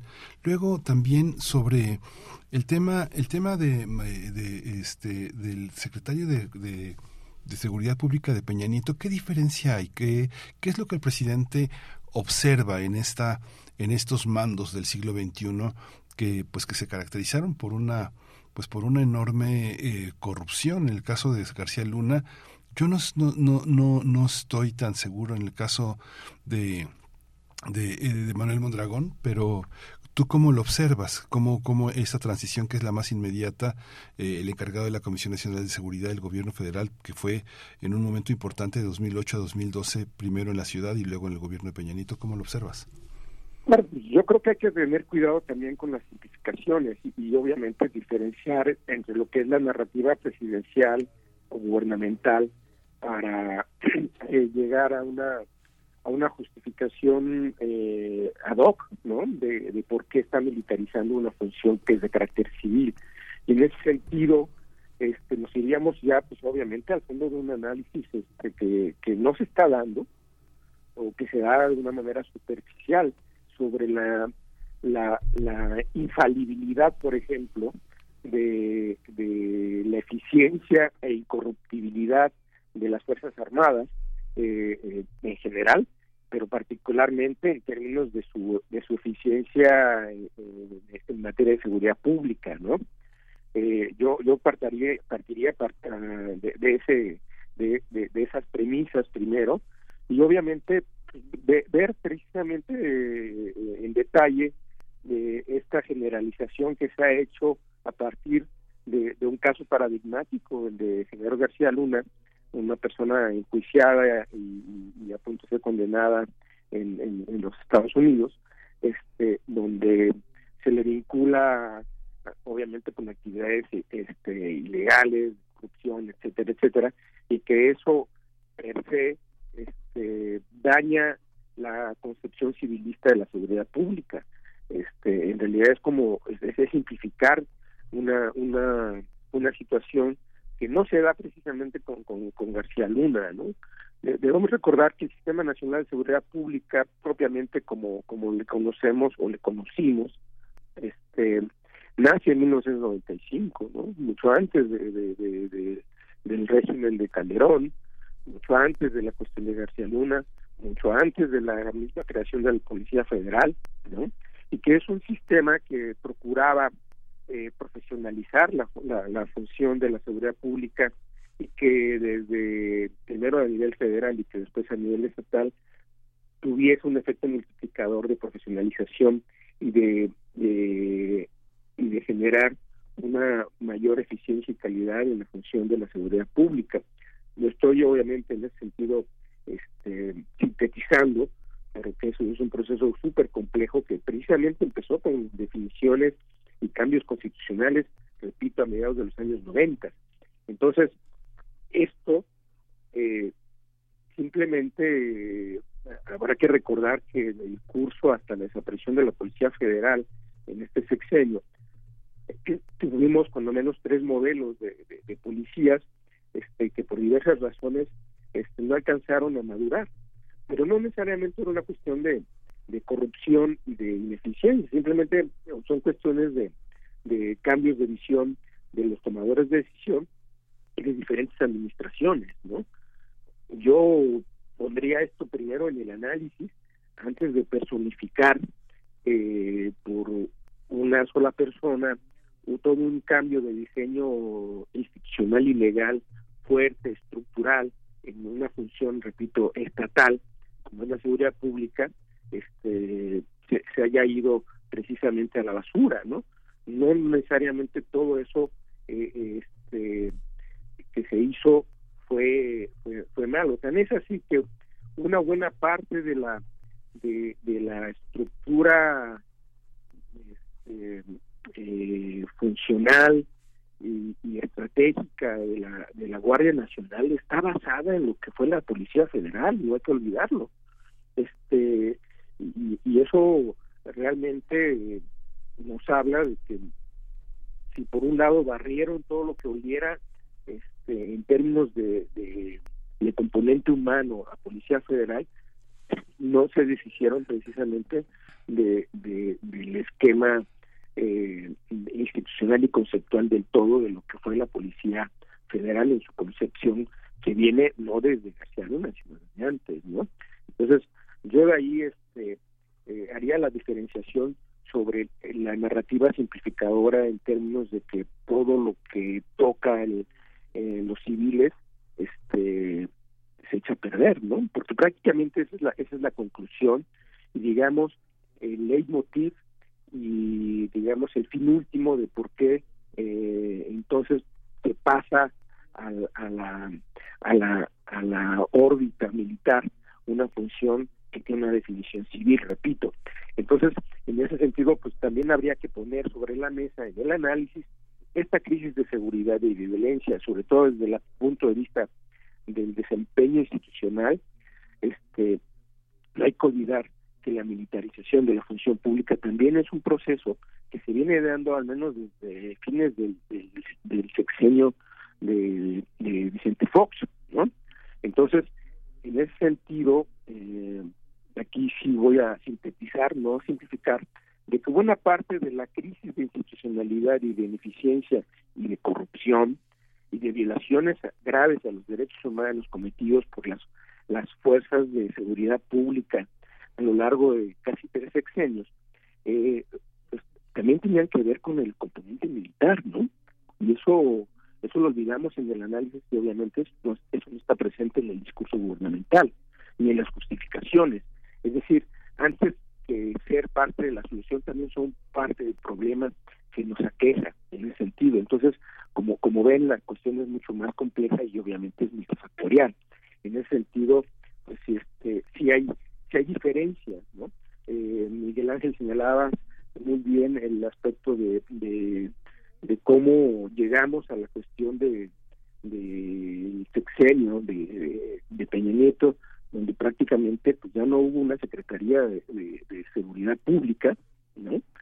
sino una la función de seguridad pasó a la Secretaría de Gobernación y todo quedó a cargo de, de, una comisión no eh, gubernamental eh, sin embargo, eh, la, función seguía siendo civilista, pero aquí vemos los, los factores que no son estrictamente funcionales o institucionales, sino estrictamente cuestiones de carácter este, político, ¿no? que es lo que ha, llevado precisamente a esta debacle, como también nos está llevando a otra otra situación que yo creo que es, es, será inédita y no recuerdo un, un enfrentamiento entre el poder judicial y el poder y el poder ejecutivo donde se, se, desafía abiertamente, eh, digamos, el diseño constitucional de, pesos y contrapesos que tenemos, ¿no? A mí eso, esa parte es la que pues, más me preocupa ante el anuncio del presidente de insistir precisamente en el traspaso total de la función de seguridad pública a manos de los militares. Maestro eh, Alberto Erubiel, hace un momento que, que hablas, eh, mencionabas así tal cual el problema que, que nos aqueja. Me gustaría que, que, reflexionaras, que nos ayudaras a reflexionar cuál es el problema que nos aqueja, cuál es la naturaleza del problema que nos aqueja. Yo pensaría que nadie, y yo me incluyo, nadie quiere que la seguridad pública se recorra hacia el lado militar. Eh, ¿por, ¿por, qué entonces el, el, problema, la cuestión, el problema que nos aqueja, el del crimen organizado y la violencia que genera, eh, ¿por, qué, ¿por qué debe ser atendido por un cuerpo civil en su totalidad? ¿Cuál es la evidencia de que esa es la vía? Lo pregunto incluso en una coyuntura como la que vivimos actualmente, ¿no? Con el fentanilo que ha puesto de manifiesto más que nunca tal vez que el tema de la, eh, el, del, del, caso del narcotráfico, por ejemplo, eh, es tiene dimensiones internacionales, ¿no? Nacionales, pero también bilaterales y ahora con la cuestión de China que hemos visto estas estas bueno la correspondencia que le envía el presidente López Obrador al presidente Xi Jinping eh, y, todo esto que se ha dado, ¿no? Esta, esta serie de, respuestas y de planteamientos ¿Cuál es la dimensión, digamos, cuál es el problema que nos aqueja? ¿De qué dimensiones es suficiente un cuerpo civil para atajar un problema de esas dimensiones, eh, profesor? Bueno, eh, qué, qué bueno que, acotas estas, preocupaciones, porque precisamente eh, eh, nos vamos a otra parte de, de los de, de, una narrativa, no sé si llamarlo como cliché, pero sí de, de, una parte de, una discusión polarizada en la que se nos dice a quienes eh, defendemos la, la primero la supremacía civil sobre el estamento militar como, como una definición de Estado, un Estado democrático, y, segundo, la cuestión precisamente de, de, la, de la definición natural de la seguridad pública, ¿no? Si, si y obviamente no, y aquí tendríamos que, meternos en, algo todavía un poco más complejo sobre que si, si al hablar de seguridad nacional necesariamente estamos hablando de la militarización eh, per se de, los temas, ¿no? Lo que llaman la, también la securitización. Entonces, en ese sentido, eh, no necesariamente tiene que ser así. para empezar, eh, yo partiría de, que la definición por la función de la naturaleza de la seguridad pública esta tiene que ser de carácter este civil no y eso en eso no, hay vuelta de hoja porque sí hay una un consenso al menos este general en términos tanto tanto teóricos como de carácter este de, de políticas públicas y que obviamente eso no hace que se renuncie por ejemplo a, a que eh, eventualmente ante la gravedad de los problemas y eso respondería en, parte a, tu segunda inquietud ante una cuestión de un problema que, que traspasan fronteras y es que es de carácter transnacional y que obviamente corroe instituciones y que, también debilita sociedades como es el, el, el narcotráfico, el crimen organizado y la violencia que trae aparejada todo esto y, que evidentemente la, la, el, simple policía de barrio, perdón que haga esta simplificación, pero lo hago para hacerlo más gráfico, no es capaz precisamente o no es suficiente para ni para prevenir, ni para contener, ni para combatir toda esta, esta, esta problemática que de suyo es, es, es harto compleja y donde pues, obviamente hay un nivel de capacidad de fuego, etcétera, etcétera, mayor a la de las fuerzas ordinarias de, de, las policías eh, en el primer nivel de, gobierno, por ejemplo, ¿no? Entonces, en ese sentido, eh, no se renuncia porque es parte de, de, todo este arsenal de recursos que debe tener el Estado para pues, mantener el, eh, el, orden el orden público y, preservar la seguridad de sus de su población no el último recurso que tienen a la mano pues son las fuerzas armadas no el gran problema que tenemos aquí es que este último recurso ha sido nuestro primer recurso desde hace más de 20 años no y que en ese sentido lo, lo, hemos desgastado lo hemos agotado eh, eh, eh por, por, diferentes razones. Todas las que hemos estado viviendo también en estos últimos 15 20 años y por razones que no necesariamente son de carácter técnico, de eficiencia o de diseño institucional, muchas veces también son de carácter político o económico, ¿no? Entonces, en ese sentido, este, primero, recapitulo la definición, nuestra definición de que la seguridad pública debe ser de carácter civil. Y en todo caso, en, en, una problemática compleja eh, que se incrementa y amenaza precisamente no solo a, la seguridad de la población, la integridad de la población, sino la, la viabilidad de las instituciones, pues debemos tener una visión, en este caso multidisciplinaria, y también bajo una bajo un liderazgo civil, es la parte de lo que de lo que argumenta en su decisión la Suprema Corte, ¿no? A, mí me, llama mucho la atención el contenido de esta esta resolución porque además hace un, un, recorrido histórico constitucional muy interesante sobre la naturaleza civilista del, del componente originario eh, de la Guardia Nacional desde el siglo desde el siglo XIX.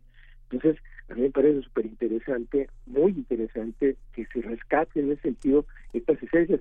Sé que hay diferencias, este, hay varias cosas ahí que pues deben, serían incluso hasta para una discusión académica interesante, pero no es el caso en, esta conversación.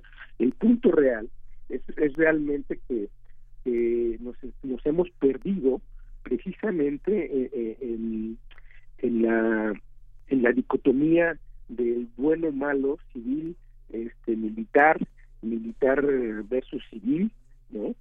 Y, que no hemos visto precisamente la, la, la, complejidad y el carácter integral que requiere una, una, una visión para primero para enfrentar esta, esta, esta problemática, que repito, si, si nos atendemos a los, a los números y a la dinámica de lo que han sido estos últimos cuatro o cinco años, este eh, con el eje predominante militarista en la seguridad pública, pues obviamente creemos, creo que, que, los dos están a la vista. La evidencia sería que no está resultando la hipermilitarización en términos de seguridad, ¿no? Entonces, obviamente, debemos realmente reformular esta visión. Entonces, yo creo que, repito, primero por la definición y segundo por la por las evidencias, como como bien señalas, este Berenice, y evitar obviamente estas estas este, simplificaciones dicotómicas que, pues, que no, nos, no nos, nos ocultan realmente la complejidad de esta problemática, ¿no? Sí, y es que ya, bueno, ya tenemos que este, terminar la conversación por el tema, el tema del tiempo, pero prácticamente eh, venimos heredando, digamos, dos sexenios súper sangrientos, ¿no? Que fue el de Fox y ya el hipersangriento que fue el de Calderón. De alguna manera, lo que le prometió Calderón al ejército mexicano fue impunidad. O sea, digamos que eh, la, la idea de lealtad en el, en el caso del ejército es un concepto muy distinto al de responsabilidad en la, en la administración pública de los eh, de los funcionarios que están en estricto apego a las a la, a la ley de este del servicio público. Es distinta es son distintos los conceptos. Entonces lo que prometió fue eso. Eh, Peña Nieto hipermilitarizó. No tengo todo, toda la mano los detalles de los números, pero no sé, de 19 estados pasó a 27 estados. No, no hubo nunca los 40 mil elementos. La gendarmería este, tuvo 5 mil elementos. Tuvieron muchos problemas de corrupción en la compra de chalecos, de, este, de armas, eh, de promociones eh, la policía la policía judicial la policía federal la, este fue la policía perdón la, este la policía federal fue eh, verdaderamente un blanco de corrupción enorme no entonces eh, esta esta manera tratar de colocar en este sexenio al general Cienfuegos como parte de una trama que comprometía severamente la seguridad nacional en el caso del presidente López Obrador, pues fue también otro de los trucos de involucrar a un ejército que fue que fue utilizado de una manera pues muy irresponsable, ¿no? culpando a esta parte. Yo no sé, tú eres un experto en seguridad pública, Erubiel, pero a lo largo de mi vida la, relación que he tenido en distintos momentos en la administración con el mando militar, nadie tiene una personalidad personal, digamos. Todos tienen correos electrónicos de Hotmail. Nadie tiene un, correo electrónico sedena.gov.mx. O sea, no existe eso, ¿no? A nadie te puedes dirigir de manera institucional a través de un correo electrónico. A lo mejor tú como investigador sí, pero yo a lo largo de 20 años, todos los correos con los que me he comunicado con el alto mando son Hotmail. No sé, ¿tú qué piensas? Bueno, eh, yo, lo pondría de esta otra forma, este, Miguel Ángel, este, porque tal como lo señalas, nos, nos, pondría, eh, o, me, me, me, describe una especie como de, de presidentes civiles, en este sentido, desde, desde Calderón hasta, ah, y con este Peña Nieto, como muy muy truculentos, en realidad este más bien fueron ineficientes y torpes, si, si, si, si, cabe la expresión, en el sentido de, de, de, su falta de conciencia de, de lo que significa el, el control de las Fuerzas Armadas desde el punto de vista civilista, ¿no? Es si algo tenemos nosotros como debilidad en, nuestra, en nuestro largo proceso de transición y de eso estoy seguro que, que, ustedes dos, eh, y particularmente tú, Miguel Ángel, tienen esa, esa conciencia de cómo hemos transitado de una manera tan accidentada, yo diría que hasta dolorosa, eh, eh, en, nuestro proceso de cambio político desde fines de los años 90 hasta, hasta la fecha, digamos hasta el 2018, si pueden ponerle una fecha este, de análisis, en cuanto a, a que se cambiaron muchas cosas y parte de lo que no se cambió, porque se consideró que eso no había que tocarlo, y, podemos este también ahí eh, platicar largamente este parte de, mi especialidad inicial de, temas de seguridad son las, relaciones civiles y militares en mi país, este, es precisamente que lo que no se tocó fue el, el, sector seguridad y defensa. Nunca se, se repasó qué tenía qué tenía que ser el papel de las Fuerzas Armadas eh, eh, en democracia, en los procesos de cambio político y en este sentido en el cambio de instituciones que tendían a ser más democráticas, ¿no? Desde el sistema electoral, el sistema de transparencia, la cuestión de la impunidad, que bueno que sacas la cuestión precisamente de esta, materia, ¿no? Pero que algo que está ahí y hay una línea de continuidad que no varía y eso el mismo actual secretario en más de una entrevista, al menos dos entrevistas públicas, ha señalado que, las Fuerzas Armadas, particularmente el Ejército, se ha movido como una institución uniformemente a lo largo de tres, cuatro sexenios. Al decir se ha movido uniformemente, es decir, que ha tenido una visión de, de, largo plazo en el sentido de no dejarse tocar, y eso hay que decirlo, ¿sí? Y, y, el no dejarse tocar quiere decir seguir prevaleciendo en términos de influencia y, de, y de tener privilegios de carácter administrativo, de carácter este, precisamente de falta de responsabilidad, tú usaste ese, ese, ese, ese término, de, de que lo que tenemos actualmente y eso hay que hay que apuntarlo con esas con estas palabras tenemos unas instituciones armadas que son legal eh, política y económicamente irresponsables, no se rinden cuentas más que a ellos mismos. en el caso de, por ejemplo, si, vamos a ver los matices, eh, el, la, al menos desde el, en el y, por cuestiones de, condenas internacionales también hay que señalarlo no no es una concesión gratuita por una administración eh, estrictamente pero en el caso de de la, del régimen de, de Calderón eh, hay dos reformas constitucionales importantes. Una es una reforma constitucional y otra de carácter legal importante, donde se empieza a mover precisamente eh, el poder eh, tener acotamiento sobre sobre la, el papel de las fuerzas armadas con la sociedad, ¿no? En su desempeño cuando están desplegados en funciones de seguridad pública. ¿No? Una de ellas precisamente es la de, la de los derechos humanos, la, reforma de 2010, ¿no? Y, la otra, donde obviamente eh, la manera en que se puede eh, tratar de fijar responsabilidades a las autoridades, tanto civiles como militares, pero particularmente estas últimas, este ya no es tan no sigue siendo complicado, pero no, no es tan a largo plazo como como ocurría hace 15 años, ¿no? Entonces, eh, eso eso se da precisamente por, esta dinámica tan peculiar que hemos tenido, ¿no? Eh, nos han tenido que, llamar la atención desde, desde afuera a partir de nuestros compromisos internacionales para empezar a tratar de, dar luz y acotar precisamente la función de los militares en esta en esta digamos, en este trasvase de, funcionalidades y de, responsabilidades, ¿no? La otra reforma que, vale la pena destacar es la de la, de la del foro militar, se avanzó en eso y aquí hay que decirlo también, estamos en un franco retroceso, ¿no? Entonces, eh, un poco recapitulando, Miguel Ángel, pues tenemos realmente una línea de continuidad y, y diversos comportamientos. Tú señalabas precisamente que bueno, pues eh, eh, en las dos administraciones pasadas eh, la, el comportamiento institucional, administrativo y presupuestal de las de, las fuerzas de seguridad federal, pues no era muy bueno, ¿no?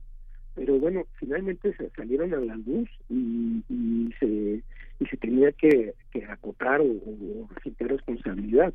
Ahí está el caso de Manuel García Luna, ¿no?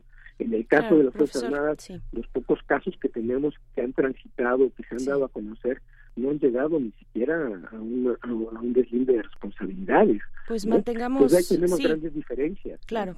Mantengamos, mantengamos, por favor, profesor, esta comunicación. Eh, maestro Alberto Erubiel Tirado, ya el tiempo lo tenemos encima, pero nos quedamos con estas reflexiones finales. Muchas gracias por, por, por estar con nosotros, por eh, pues, compartir estas reflexiones. Hasta pronto. Buen día. Hasta luego. Hasta pronto, maestro Alberto Erubiel Tirado, coordinador del Diplomado Seguridad Nacional, Democracia y Derechos Humanos en la Universidad Iberoamericana de la Ciudad de México. Vamos ya para hablar también de otras cuestiones, eh, igualmente a nivel eh, federal, nuestra nota del día. Primer movimiento. Hacemos comunidad con tus postales sonoras. Envíalas a primermovimientounam.gmail.com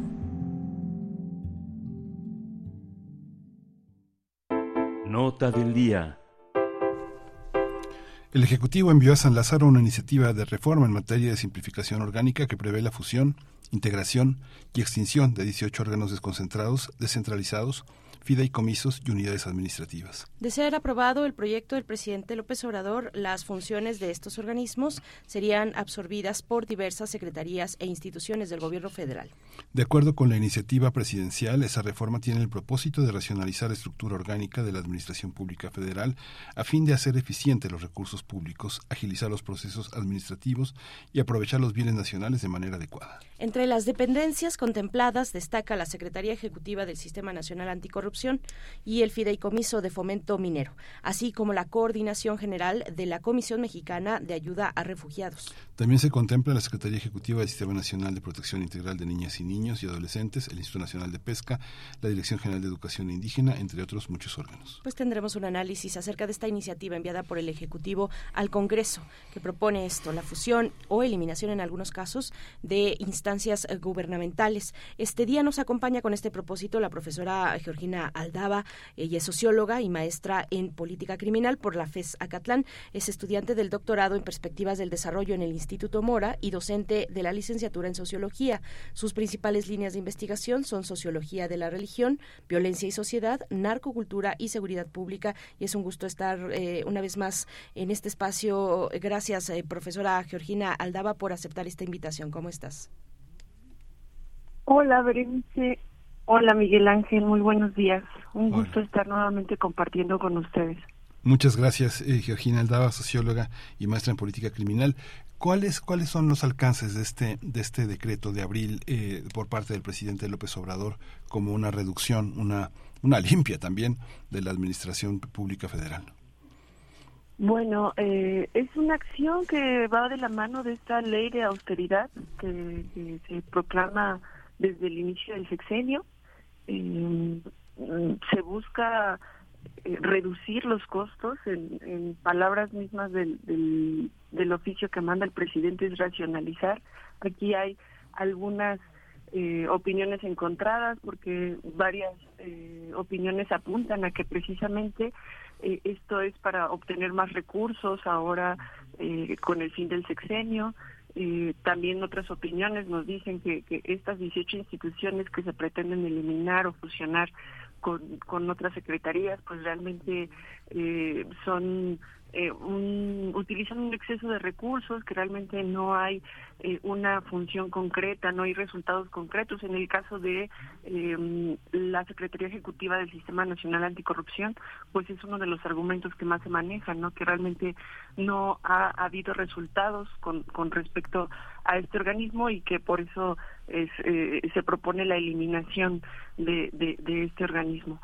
Y, y pues bien, eh, es eh, siguen la línea del sexenio de este presidente, ¿no? El, el reducir eh, las instituciones burocráticas, eh, reducir costos y bueno las consecuencias pues ya las estamos viviendo, ¿no? Porque eh, efectivamente la reducción de, de, de, esta ley de austeridad republicana pues nos lleva a eh, la mala operación de, estos eh, sectores del gobierno y, y nos deja con peores servicios a los ciudadanos.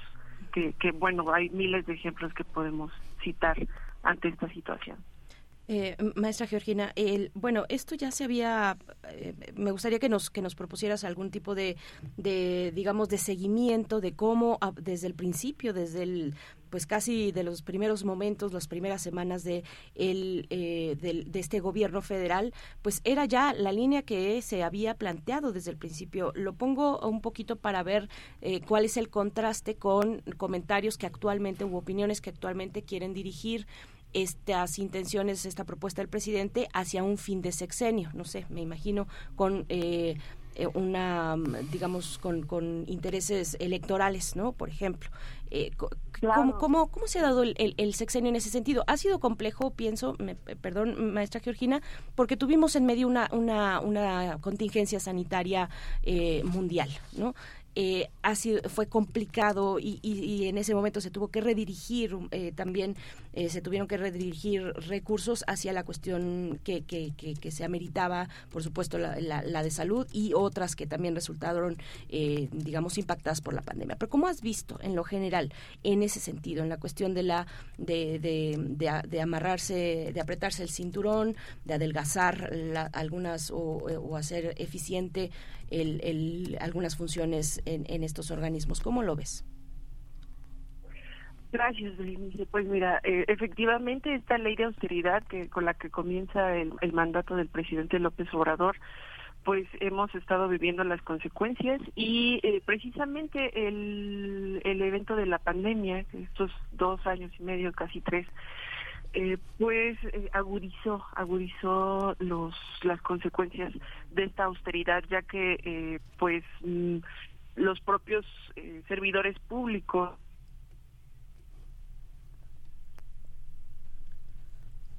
nos quedamos un momento con el, el, corte de esta comunicación. Bueno vamos vamos de nuevo. Seguramente estará en un segundo más. En un segundo estaremos con la eh, maestra Georgina Aldaba. Bueno, pues con esto, con esta propuesta que hace el presidente López Obrador para reorganizar el gasto, dice, evitar su dispersión, eh, eh, redirigir ese gasto al cumplimiento de funciones sustantivas del gobierno. Y bueno esto eh, creo que ya estamos de vuelta con ella todavía no. Y esto pues es un anuncio que hace ya o bueno una una propuesta que, que lanza pues en este a esta a estas alturas de su gobierno. Te seguimos escuchando maestra Georgina si puedes desde el principio con para para tener bien la idea. Una disculpa, pero bueno, cosas que no controlamos con esta señal. Bueno, les comentaba efectivamente sobre la ley de austeridad que inicia con el sexenio del presidente López Obrador y precisamente también mencionaba cómo la pandemia agudiza las consecuencias de esta ley de austeridad republicana, ya que eh, testimonios de servidores públicos que podemos consultar en diversos artículos, eh, eh, por ejemplo, yo estaba eh, retomando lo de un artículo de Animal Político, donde están eh, mencionan ¿no? que ellos mismos tenían que eh, poner de sus recursos para poder eh, realizar su trabajo. la cuestión del Internet, que cada uno de los servidores pagaba con sus propios sueldos, el tener que adquirir equipos para realizar el trabajo desde casa y e incluso el no poder guardar la cuarentena como se debía y tener que asistir a los trabajos precisamente por esta cuarentena. Ahora bien, eh, retomando un poco eh, esta cuestión de las 18 eh, secretarías, organismos que se pretenden fusionar o eliminar, y eh, precisamente no, no significa que, que estos trabajos que desempeñan estas secretarías pues se dejen de hacer, sino que se van a eh, fusionar o eh, lo tendrán que realizar otras instituciones, pero no se habla de que se va a aportar más recursos a estas instituciones. Entonces, ¿qué es lo que tenemos? Pues unas eh, instituciones públicas con un ya bajo presupuesto a las cuales se les va a aumentar la carga de trabajo. Y, y creo que aquí eh, es algo eh, importante a mencionar porque eh, pues si ya tenemos unos servicios públicos eh, deficientes para los ciudadanos con este recorte de personal. Incluso se habla de que algunas secretarías han tenido que sacrificar el mantenimiento de elevadores, de impresoras, de computadoras, eh, para poder destinarlo a, a, otras cuestiones como papel. o Entonces, si aumentamos el trabajo para estas instituciones, pues eh, vamos a tener ahí, eh, pues, molestias interesantes. Sí, esta, esta reducción ah, administrativa implica también una mano fría, dura, porque no tiene ningún compromiso el presidente con estructuras que crearon muchos eh, muchos compas pristas no que, eh, que se que tuvieron una severa reducción en lo que en el sexenio de, de Ernesto Cedillo se llamó la modernización administrativa y que se generó el servicio profesional de carrera que en 2000, 2003 implicó también la la aceptación del gobierno de Fox a, renovar la planta eh, la planta eh, administrativa federal con personas capaces no solamente con los eh, con los este con todas las personas a las que les dio la bienvenida cuando tomó la posesión de la presidencia, ¿no? que son todos sus parientes, ¿no? sino que había que tener título, había que tener una trayectoria profesional y esto pues pone también de una manera muy fuerte pues una ruptura con, con, con, la cultura política anterior, no solamente administrativa, sino con la cultura política en la que muchos de los puestos del gobierno federal, en el caso de Peña Nieto, fueron todavía compromisos con el PAN y que muchos de los compromisos que tomó también López Obrador todavía eran este eran estructuras priistas todavía muy muy muy este muy insertas en la administración pública. Desde ese punto de vista político se puede hacer una lectura este eh, sí, Miguel Ángel, mira, eh, precisamente eh, cada, cada periodo de gobierno se caracteriza por eh, presentar nuevas iniciativas y, y como desligarse ¿no? de la administración anterior. Eh, el argumento que utiliza el presidente para eh, desaparecer específicamente las dos las dos instituciones que pretende suprimir, ¿no? El fideicomiso, el fideicomiso de fomento minero y, la Secretaría Ejecutiva del Sistema Nacional Anticorrupción, es que precisamente eh, eh, hay instituciones que pueden desempeñar este trabajo eh, de manera eficiente. Eh, en el caso de la Secretaría del Sistema Nacional Anticorrupción, que eh, pretende que las actividades que realizaba ahora pasen a ser parte de la Secretaría de eh, la Función Pública, si no me equivoco, eh, pues eh, precisamente el argumento está en que pues hay gente capacitada para, para realizar esto. Em, puede leerse, como bien lo mencionas, Miguel Ángel, en la creación de estos puestos para colocar personas allegadas a eh, sexenios anteriores y, que ahora se desaparezcan, pues sí puede ser eh, una de las lecturas, ¿no? Pero eh, finalmente eh, el argumento oficial es que hay gente muy capaz también en las instituciones que van a absorber el trabajo de, de, de estas instituciones. Entonces, eh, bueno, pues eh, nosotros podemos inferir pues precisamente eh, este argumento que se maneja no de, del conseguir más eh, recursos de donde sea porque los los programas de bienestar social pues demandan demandan muchos recursos. Y eh, pues hay que eh, sacar estos recursos de, de donde sea posible. Y bueno también la incipiente eh, término del sexenio y, y eh, que se tiene que, que también obtener recursos para las campañas, pues también ahí es, es una razón latente para la reducción de, de estas instituciones. Pues muchas gracias por, por aceptar esta, esta invitación, eh, profesora Georgina Aldaba. Naturalmente que habría que además dar el tiempo posteriormente a cada una de estas instancias, de estas oficinas, de estas áreas, eh, para, para ver cuáles son las implicaciones, a dónde se va cada una. Este es un análisis eh, más inicial, general. Ya veremos cómo se da también el debate. pues estamos ya al punto del cierre de, esta, de este periodo ordinario de sesiones en en, el Congreso y eh, pues estaremos viendo cómo corre esta, esta propuesta precisamente del Ejecutivo Federal en, eh, en el Congreso de la República. Muchas gracias por lo pronto y excelente día para ti, profesora Georgina. Muchas gracias a ustedes, Berenice y Miguel Ángel. Un placer saludarlos, como siempre. Gracias, hasta pronto. Bueno, pues ya estamos al momento del cierre de despedirnos de Radio Nicolaita, 8 con 57 minutos. Mm, vamos a escuchar la eh, propuesta musical que nos hace en esta ocasión eh, Bruno Bartra, Miguel Ángel. Sí, la hora de la hora con la rabia. La hora de la hora con la rabia.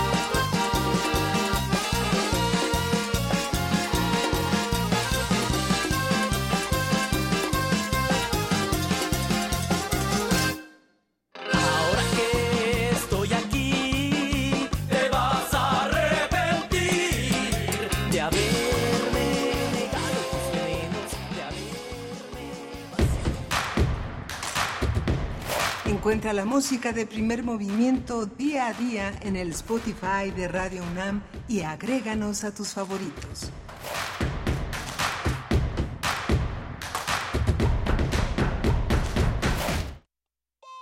Entre el bolero y la ciencia ficción, atestiguas el fin del mundo en cámara lenta. No haces nada porque no te queda de otra. Eliges la falsa noción del espacio para hacer como que no te das cuenta de que estás en una jaula. Por razones que inventó alguien más, haces efectivo el cheque de tu existencia. Un vale para una vida de idas a la escuela, al trabajo, a la tumba. Tantos años de resistencia para llegar a ninguna parte.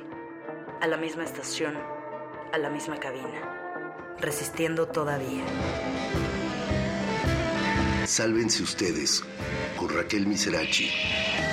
Todos los martes de 10 a 11 pm por resistencia modulada. Radio UNAM. Experiencia sonora. Cultivemos el gusto por el arte escrito y el ejercicio de la imaginación al lado de María Ángeles Comezaña en Al compás de la letra. Rutas literarias para viajar entre textos, poemas y cartas. Todos los jueves a las 18 horas por el 96.1 de FM. Radio UNAM. Experiencia sonora. ¿Sabías que la Ciudad de México cuenta con una fiscalía especializada para la atención de delitos electorales? La FEPADE es la autoridad encargada de procurar justicia en materia penal electoral. Previene, investiga y persigue delitos electorales. Si eres víctima o testigo de un delito, denuncia al 800-133-7233, www.denunciadigital.cdmx.gov.mx o en cualquier agencia del Ministerio Público. Fiscalía especializada para la atención de delitos electorales de la Ciudad de México. Denunciar es prevenir. Compartimos música para inspirar un recuerdo. Pero también podemos compartir recuerdos que nos lleven a las mismas canciones. Cancioncitas me faltan. Cancioncitas, tercera parte. Todas las caras de la música popular del siglo pasado. En memoria y de la mano del maestro Fernando González Gortázar. Escucha este clásico de Radio UNAM todos los lunes a las 17 horas por el 96.1 de frecuencia modulada. Radio UNAM. Experiencia sonora. La ciencia que somos. La ciencia que somos. Iberoamérica al aire. Descubre la ciencia que está presente en tu día a día a través de cápsulas, reportajes, entrevistas y reportes en vivo. Viernes de 10 a 11 horas por el 96.1 FM. La ciencia que somos. Iberoamérica al aire. Una coproducción de Radio UNAM y las direcciones de divulgación de la ciencia y de las humanidades. En la vida cotidiana se reflejan las problemáticas sociales con diferentes causas y consecuencias. Pensemos juntas y juntos las posibles soluciones. Vida cotidiana. Análisis de nuestro día a día. Viernes a las 16 horas, después del corte informativo. Si sucede a nuestro alrededor, es importante. Radio UNAM, Experiencia Sonora.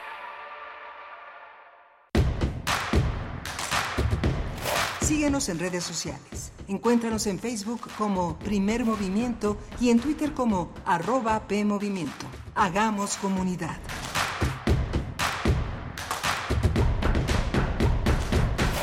Buenos días, estamos de vuelta. Esto es Primer Movimiento, esto es Radio UNAM también, a través del 96.1 de la FM. Les saludamos en vivo esta mañana desde la colonia del Valle, Adolfo Prieto 133. Estamos eh, pues iniciando esta tercera hora de transmisión. Vamos a dar lectura a algunos de sus comentarios. Venimos de una hora eh, pues en la que abordamos temas nacionales importantes, la resolución de la Suprema Corte de Justicia para invalidar este decreto para transferir a la Guardia La Guardia Nacional a la Sedena fue uno de esos, de esos temas importantísimos de primer orden. También la, iniciativa presidencial que propone fusionar o en, algunos casos también eliminar 18 áreas o instituciones públicas eh, a, eh, bueno, eh, pasarlas, transferirlas a otros espacios de la Administración Pública Federal. Bueno, pues en eso estamos y con esos temas también les saludamos, les leemos en redes sociales, todo el equipo por acá, Rodrigo Aguilar en la producción ejecutiva, Violeta Berber en la asistencia de producción, nos acompaña hoy Andrés Ramírez en, la, en los controles, en la operación técnica para la, para la FM, Socorro Montes para amplitud modulada, Antonio Quijano también presente, jefe de noticias y Tamara Quiroz en redes sociales. Miguel Ángel, buenos días. Hola Berenice, buenos días. Muy interesantes sus comentarios en redes sociales sobre, sobre todo este proceso que es un proceso pues muy muy difícil para, para mucha gente muchas instituciones tienen grandes logros hicieron hicieron cosas muy valiosas y se crearon para justamente para saltar las restricciones eh, este jurídicas y administrativas de las secretarías de las que formaron parte en su momento los temas que se atienden. Sin embargo, con el tiempo eh, nos damos cuenta de que muchas de ellas pueden incorporarse sin ninguna dificultad a funciones que realizan otros organismos, otras dependencias y que en muchos casos fueron también este organismos que fueron compromisos políticos de administraciones anteriores con camaradas pues con camaradas cuotas este parientes en fin fue es un bisturí es un bisturí fuerte. Sí, nos comenta por acá Frank Café, eh, Franz Café que a ver qué, qué, les parece este este eh, pues esta propuesta porque eh, yo la he escuchado ya en varias ocasiones yo no estoy segura de ello pero, pero a ver coméntenos ustedes dice Franz Café antes los neoliberales estaban contra el exceso de Estado. Estamos en esa situación será una, eh, una propuesta, una iniciativa en ese sentido de una lectura neoliberal. Yo no lo sé, cuéntenos ustedes, cuéntenos, pero sí es uno de los argumentos que han estado corriendo a partir de todos estos recortes, ¿no? De algunas de revisiones de distintas eh, áreas, eh, pues es que de nuevo hay que revisar cada una de ellas, cómo se realizaron, cómo se, se originaron, si fueron producto o no, digamos, de una, de una pues exigencia civil, el caso del INAI creo que tiene sus particularidades frente a otros casos que tal vez son eh, de un rango distinto o menor. Eh, nos dice Daniel Manzano, también mm, dice excelentes reflexiones del especialista sobre este asunto de la Suprema Corte de Justicia de la Nación y la Guardia Nacional, una visión objetiva sin partidismo y sin amor al mandatario, sino más bien con la visión que genera un conocimiento amplio sobre el tema. Felicitas, felicidades, nos dice Daniel Manzano. Bueno, entre otros, eh, también... Marelizondo dice, por favor, con un presupuesto enorme los servicios públicos eran peores. Además, el manejo que se hizo de COVID fue excelente con base en cuidado en, en cuanto somos y no en endeudar más al país. En la UNAM uno compra su papel y cartucho de tinta eh, mucho antes de la 4T. Eh, bueno, eh, otras opiniones, dice. Eh, gracias, María Elizondo. Bueno, pues ahí está, Miguel Ángel. Eh, pues sí, opiniones encontradas siempre con estos, con estos temas. Y bueno, eh, les proponemos continuar. En esta tercera hora viene la poesía necesaria.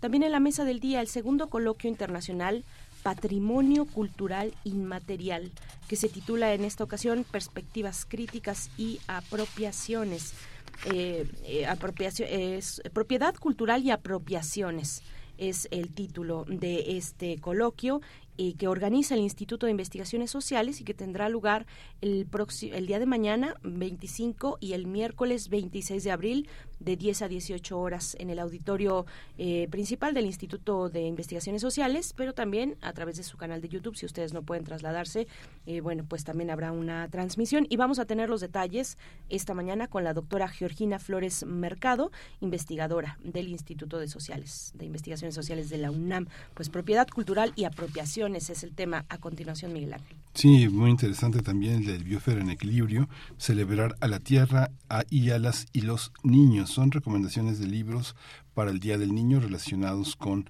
la biosfera en equilibrio, que es la sección que todos los lunes Clementina Equigua eh, eh, defiende en estos, en estos micrófonos, promueve, este, desarrolla.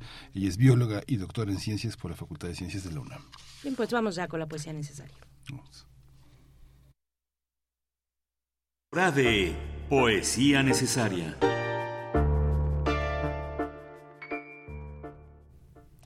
La poesía necesaria es eh, eh, poesía de Rafael Cadenas, el gran narrado, el gran escritor venezolano, nacido en Venezuela en 1930, una, una poesía hecha de voces arcaicas, internas, luminosas, un hombre, un hombre eh, fundamental en la historia de la poesía latinoamericana.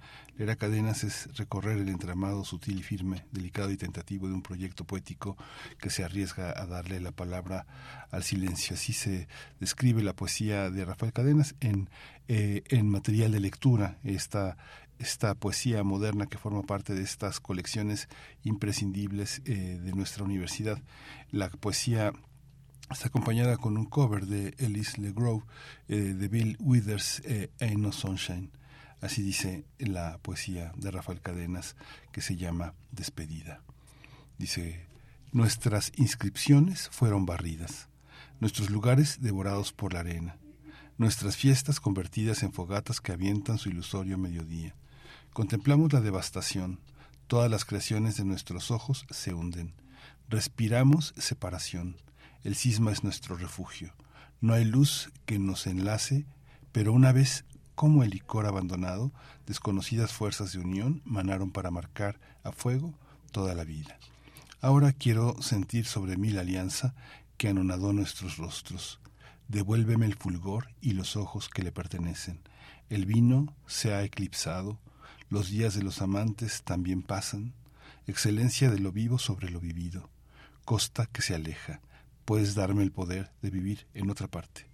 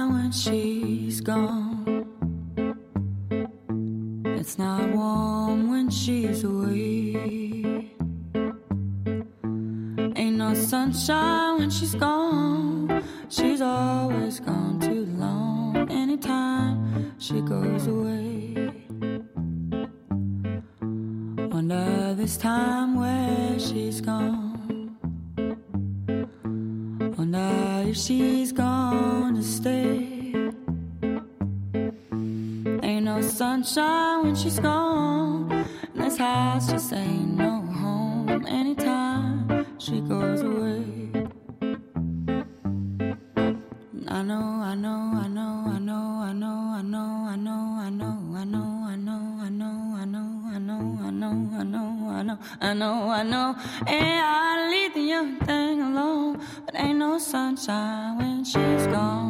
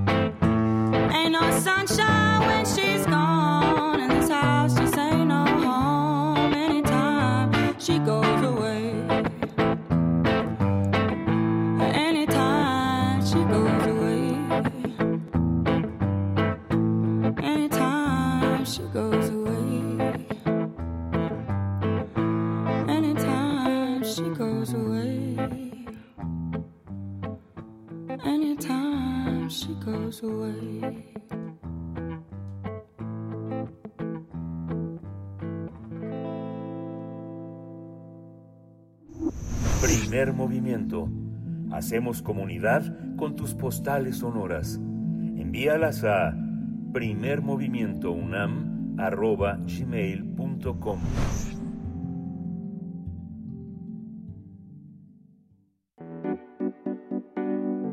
La mesa del día.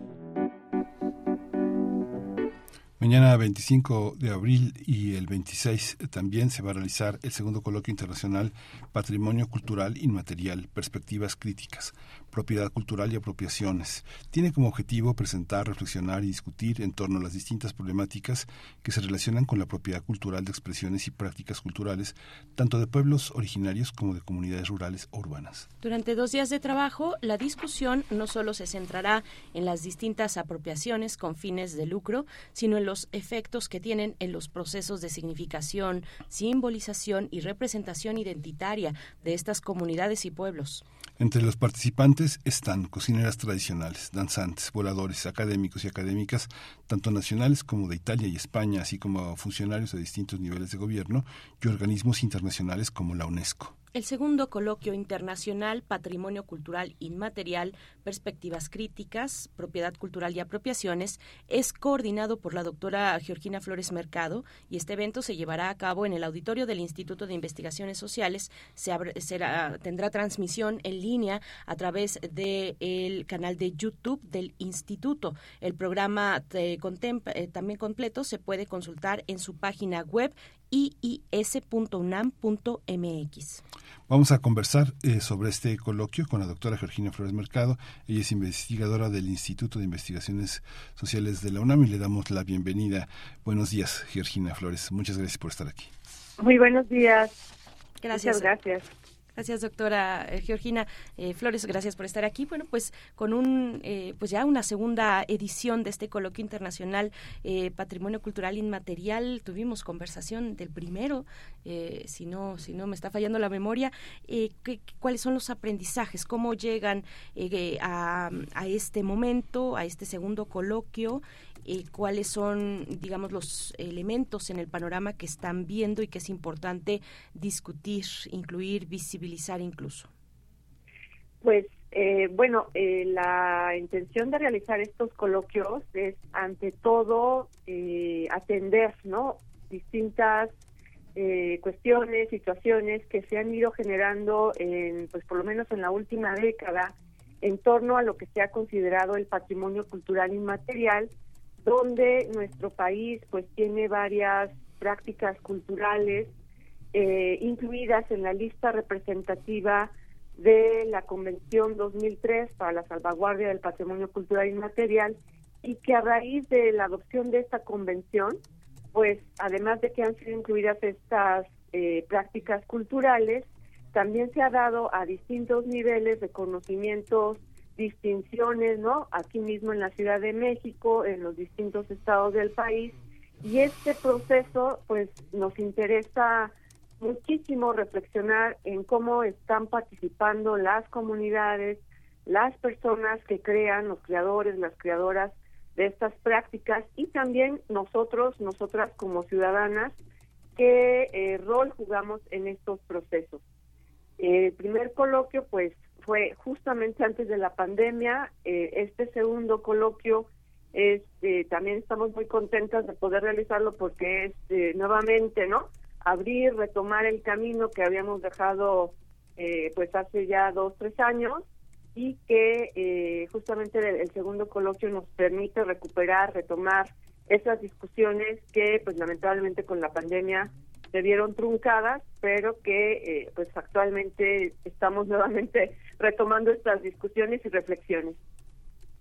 Esta, esta también esta, esta observación, cómo, cómo Georgina se van condensando los propios intereses de la investigación con la, una, una especie de demanda social en caso de las políticas culturales y de las instituciones culturales emergentes, tanto en América Latina como las que están asociadas a la, a la, UNESCO en Europa, Italia y España han sido países fundamentales en eso.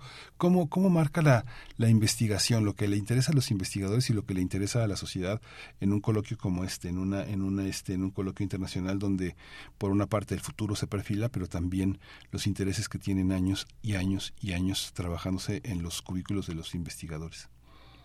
Bueno, desde la investigación crítica, ¿no? Y por eso el, el, el, patrimonio, eh, perdón, el coloquio tiene esta esta perspectiva es justamente ver cómo el diseño de estas políticas culturales, tanto de nivel nacional como internacional, impactan en procesos eh, culturales, eh, algunos de ellos de larga, larga duración, ¿no? Como danzas, como músicas tradicionales, como formas de eh, alimentación y convivencia a través de la comida, cómo están interviniendo distintos actores, agentes, eh, además de las propias comunidades, eh, cómo se integran en estos procesos y cómo también eh, se construyen relaciones de poder y dominación ¿no? en este ámbito patrimonial en este caso.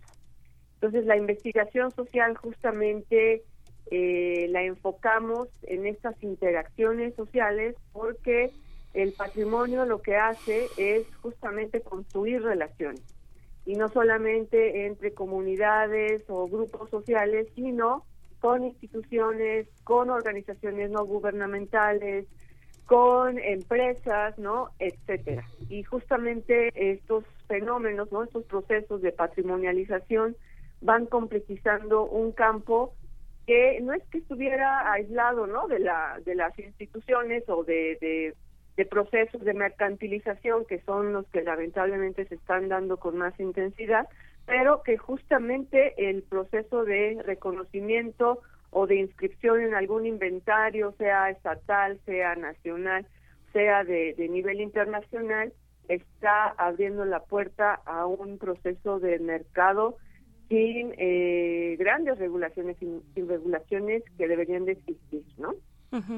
Doctora, y, eh, bueno, eh, por supuesto que, y además de lo que comentas, eh, sabemos que apropiación, o lo que hemos visto al menos, que apropiación cultural es cada vez más un tema que tiene, que tiene la atención de muchas personas, ¿no? Encontramos ejemplos, pues, constantemente eh, señalamientos sobre si determinada marca está haciendo un uso em, eh, pues incorrecto digamos de alguna idea o de algún eh, material o una, una técnica que pues no le pertenece cada vez lo, lo vemos lo vemos más ustedes cómo lo cómo lo observan cómo lo observan desde una mirada académica digo la gente los demás comunes y corrientes que no nos dedicamos necesariamente a esto pues vemos en películas no en, Hollywood, cómo se retratan eh, estereotipos de, em, eh, no sé, del, del México precolombino. Em, em, vaya, hay, hay muchos por, por, enlistar, ¿no? Y se hacen los debates, eh, pero ¿cómo se ve, cómo se ve desde la academia, cómo se sigue el rastro de estas expresiones, pues que son eso, como que son muy vigentes y que son y que están constantemente nutriendo ese debate? Sí, bueno, justamente es eh, primero, ¿no? Analizar este campo en qué, eh, quiénes, ¿no? Y cómo están eh, apropiándose negativamente o de forma negativa, ¿no?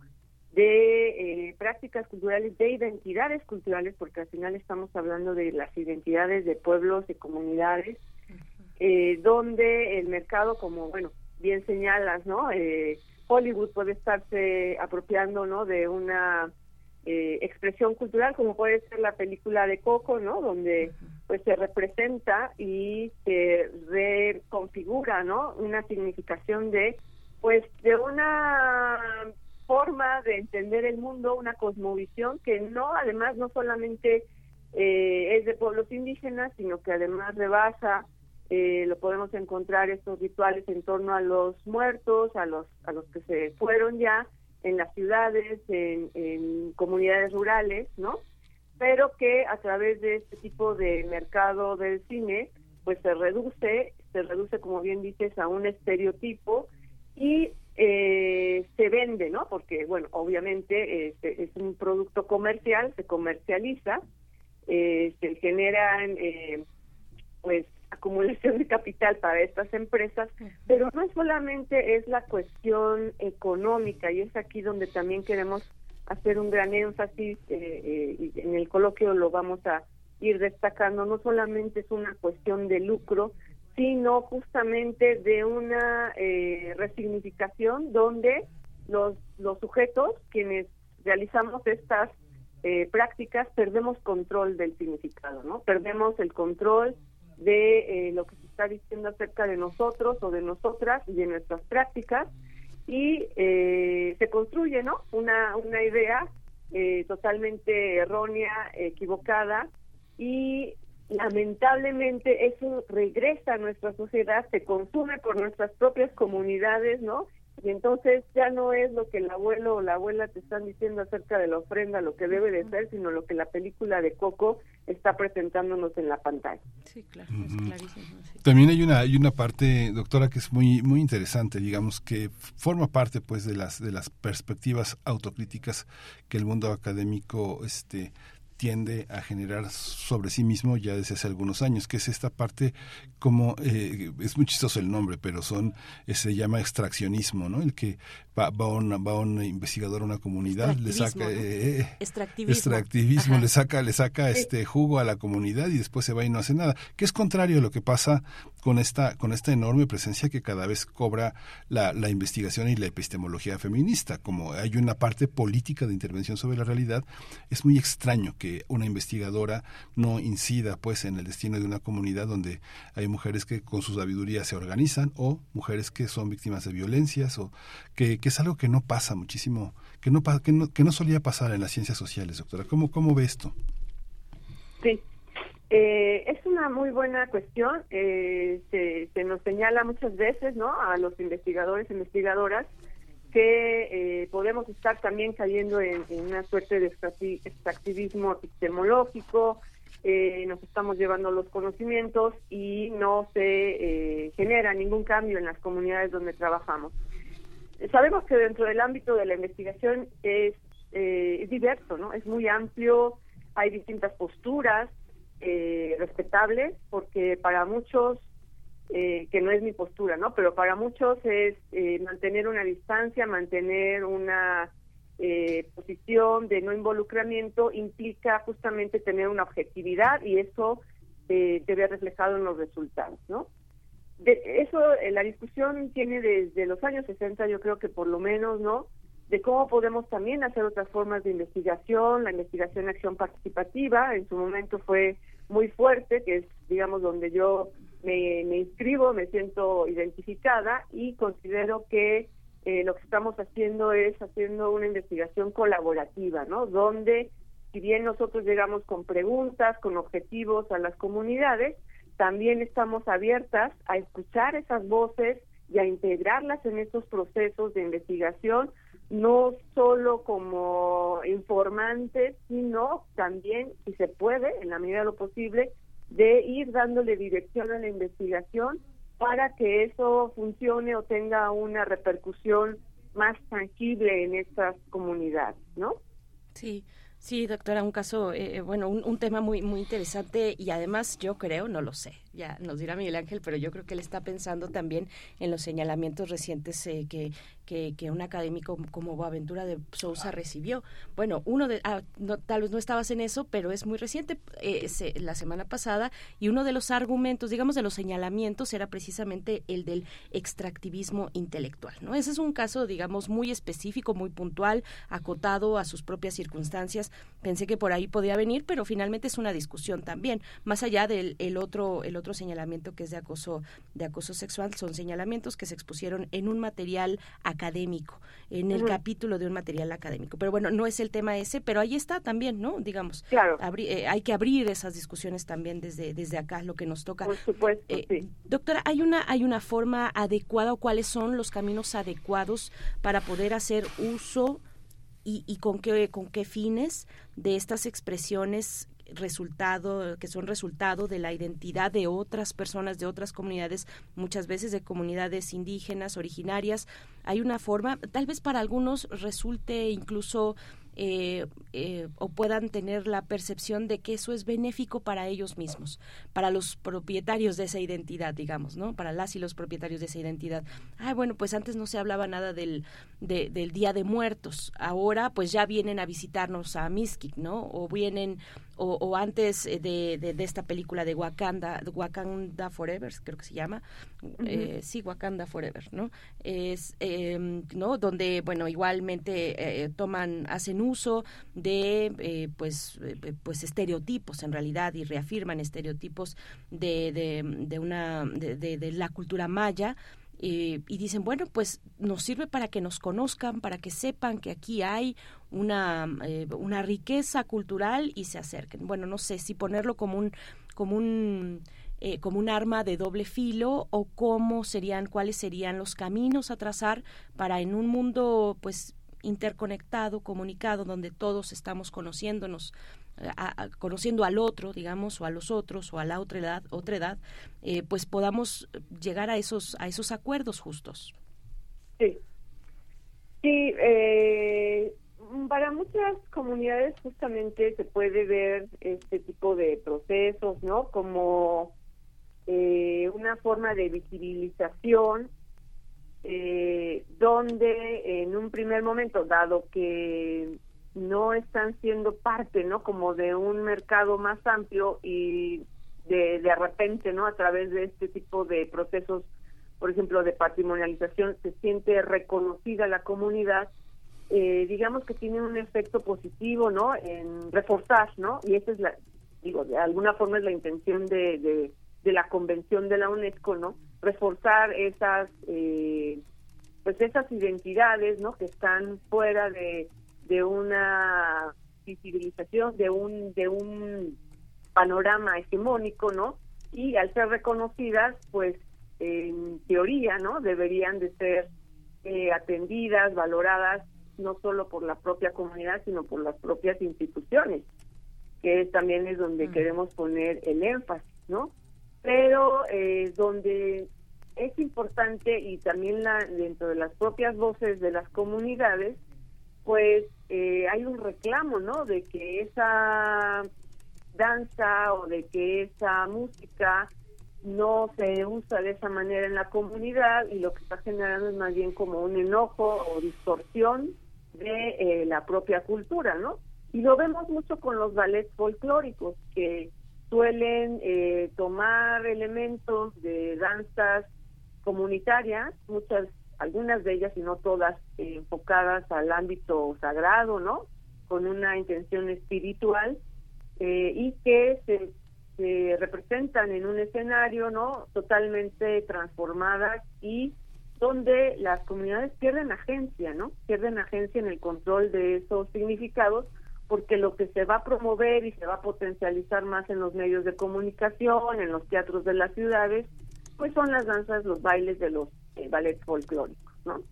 Y ahí tenemos pues toda una confusión sobre, por ejemplo, la danza de venado, pues cuál es esa danza, si la de el ballet que realiza el ballet de Amalia Hernández, o lo que están realizando y defendiendo cada día las comunidades en el noreste del país esta también esta cuestión justamente de, esta parte institucional a la hora de proyectar las, eh, las, las políticas culturales que generalmente van de la mano en muchos casos con parte de la con parte de lo con parte de eso que la comunidad artística eh, ha, expresado como inquietud. Por ejemplo, el caso de los apoyos y los patrocinios del FONCA, ahora ya está incorporado a la Secretaría de Cultura, un fideicomiso más que se incorporó a la Secretaría de Cultura en el sentido de, este, se conocen como becas, pero en realidad es un contrato para hacer un trabajo en corresponsabilidad con la institución, que difiere del Sistema Nacional de Creadores, donde se respeta cada una de las propuestas y las búsquedas que los creadores ya realizados, mayores de 60 años por lo general,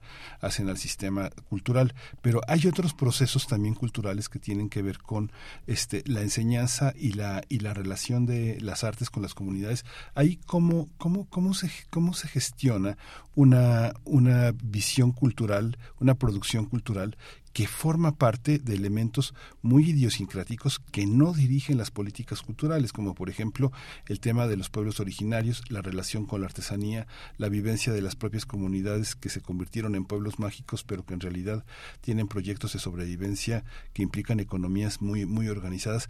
¿Cómo, cómo, cómo estamos en ese terreno en, en la investigación, doctora? Eh bueno, es que es, muy amplio, ¿no? Lo que estás, lo que estás tocando. eh, lo que se genera como parte de un programa de una política cultural, eh, cómo se está pensando desde la institución la cultura, ¿no? Y la, como bien dices, o sea, tienen el nombre de becas y luego son más bien contratos.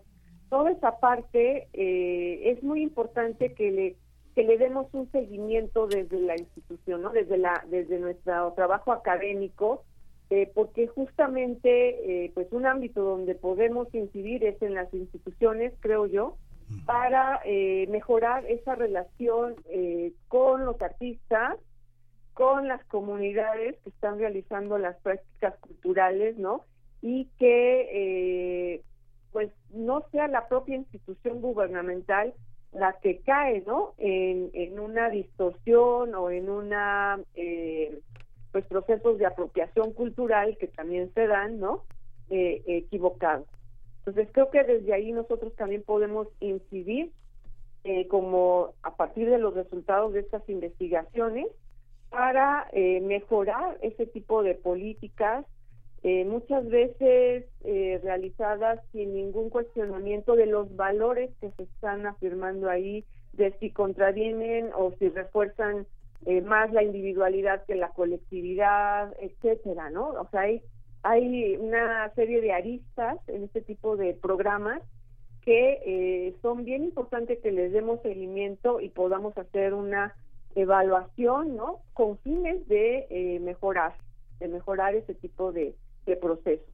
Sí, doctora, pues eh, ya encaminándonos un poco un poco al cierre, todavía nos falta poco, pero pero queremos también que nos que nos comentes, doctora, quiénes están presentes, quiénes estarán en estos dos días del coloquio internacional Patrimonio Cultural Inmaterial en el auditorio del Instituto de Investigaciones Sociales. También lo pueden eh, pueden acercarse al canal de YouTube del Instituto de Sociales porque habrá una transmisión en streaming. Eh, doctora, quiénes ¿quiénes participan? ¿Quiénes están convocados, convocadas a este espacio? Sí, bueno, tenemos tanto conferencias como mesas. Eh, en las mesas de trabajo hemos puesto un énfasis que haya una interacción justamente entre eh, pues eh, funcionarios de instituciones gubernamentales, académicos y personas de las comunidades que llevan a cabo las prácticas, ¿no? Justamente para poner en diálogo este tipo de cuestiones y ver eh, cómo lo está pensando cada quien desde su lugar. Entonces tenemos, por ejemplo, a Jesús Mendoza Mejía, coordinador del programa de preservación y fortalecimiento de la cultura alimentaria de la Secretaría de Cultura, a Enrique Martínez Velázquez, que él es egresado de la Escuela Nacional de Antropología e Historia, y a Bárbara Montiel Dávila, cocinera tradicional Mazagua del Estado de México. Eh, eh, también en otra mesa tenemos a la investigadora, eh, esta mesa dedicada justamente a la danza de Venal de Pascolas, está la investigadora Amparo Sevilla Villalobos, que tiene mucho tiempo trabajando estas cuestiones de apropiación de danzas y de música. Eh, tenemos a una egresada del posgrado de Ciencias Políticas y Sociales, Ciclalina Cortés Arias, y Fabricio Cajeme, que él es pascola tradicional, él es danzante de la tribu Yaqui. Eh, estas mesas, por ejemplo, nos dan justamente esa diversidad de posiciones y de voces en torno a esas prácticas culturales. Eh, en relación a los eh, patrimonios urbanos y materiales que también queremos poner a, discusión, a la reflexión, lo que está sucediendo con las, las inscripciones de distintas prácticas como la lucha libre, los mercados, pues tenemos a Javier Martínez de la Dirección General de Patrimonio Histórico, Artístico y Cultural de la Secretaría de Cultura de la Ciudad de México, tenemos a Carlos Juárez, que es egresado de la de la UAM Iztapalapa, a Jalil del Carmen Clemente, presidente de la Academia Mexicana de Altos Estudios sobre Lucha Libre, y también al doctor Héctor Castillo Bertier, que él es investigador del Instituto de Investigaciones Sociales con la finalidad pues de justamente eh, debatir, discutir, reflexionar sobre estos procesos de patrimonio.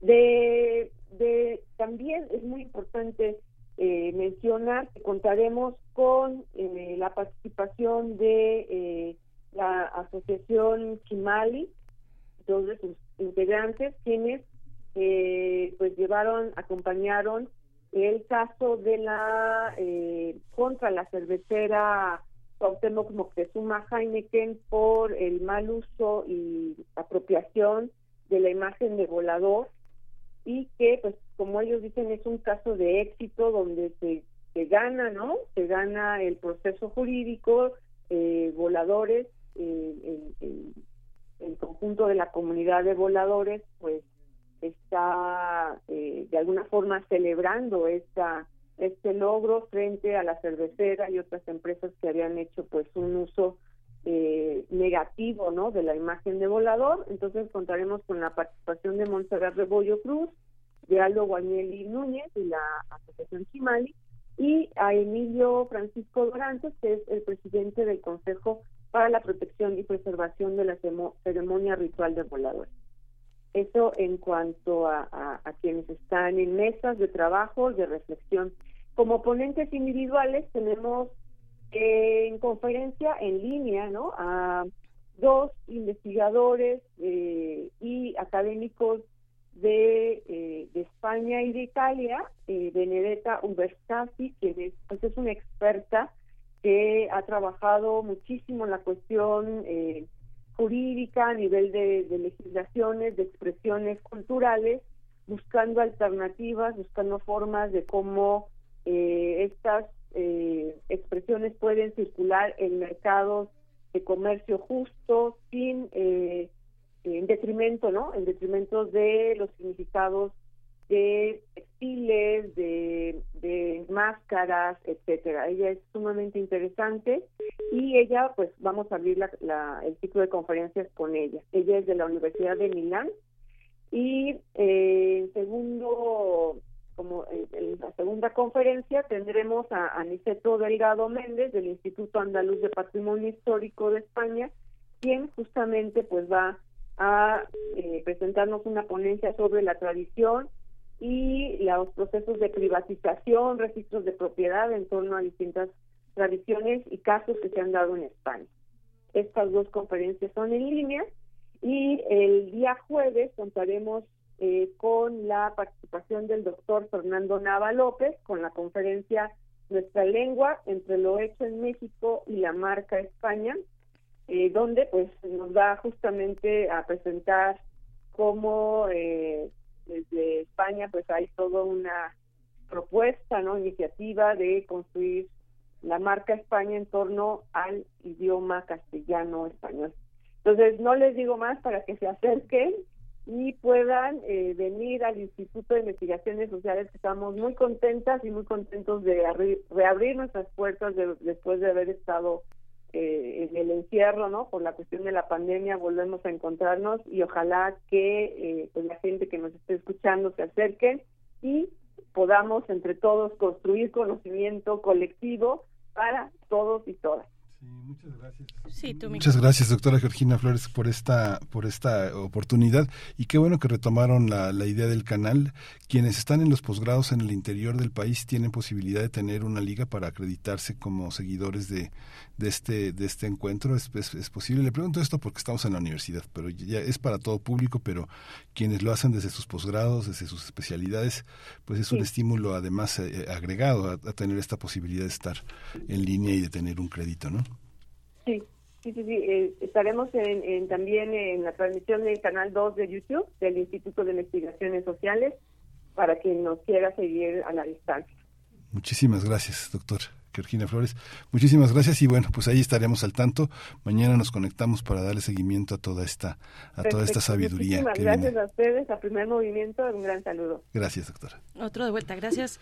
Doctora, eh, es de, recuerden, de 10 de la mañana a 18 horas el día mm, de mañana y pasado mañana, es decir, 25 y 26 de abril, si quieren asistir al auditorio del Instituto de Sociales o si no, en el canal 2 de YouTube del Instituto también. Nosotros vamos a hacer una pausa musical. Bueno, pues hablando de todas estas mezclas, hablando, ¿qué, Miguel Ángel? ¿Te ríes? No, es que, me, es que es de 10 a 18 horas, que bueno, el Puma Deportes es algo extraordinario, pero si algo sabemos los universitarios es estar sentados todo el día, ¿no?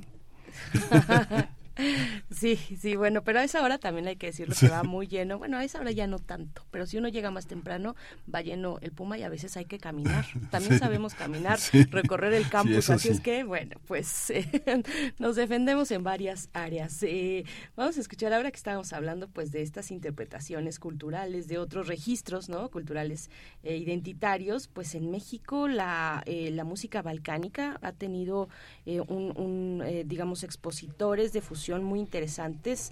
Yo no sé, hay muchos instrumentos que se, que, que, se relacionan también con la música de banda mexicana, por ejemplo. Bueno, ustedes coméntenos si opinan algo al respecto. Mientras tanto, nos vamos con una propuesta precisamente en ese sentido a cargo de Liberterán y se titula La Sombra. Me impaciente y estoy ante ti y sé que ahora soy un traidor.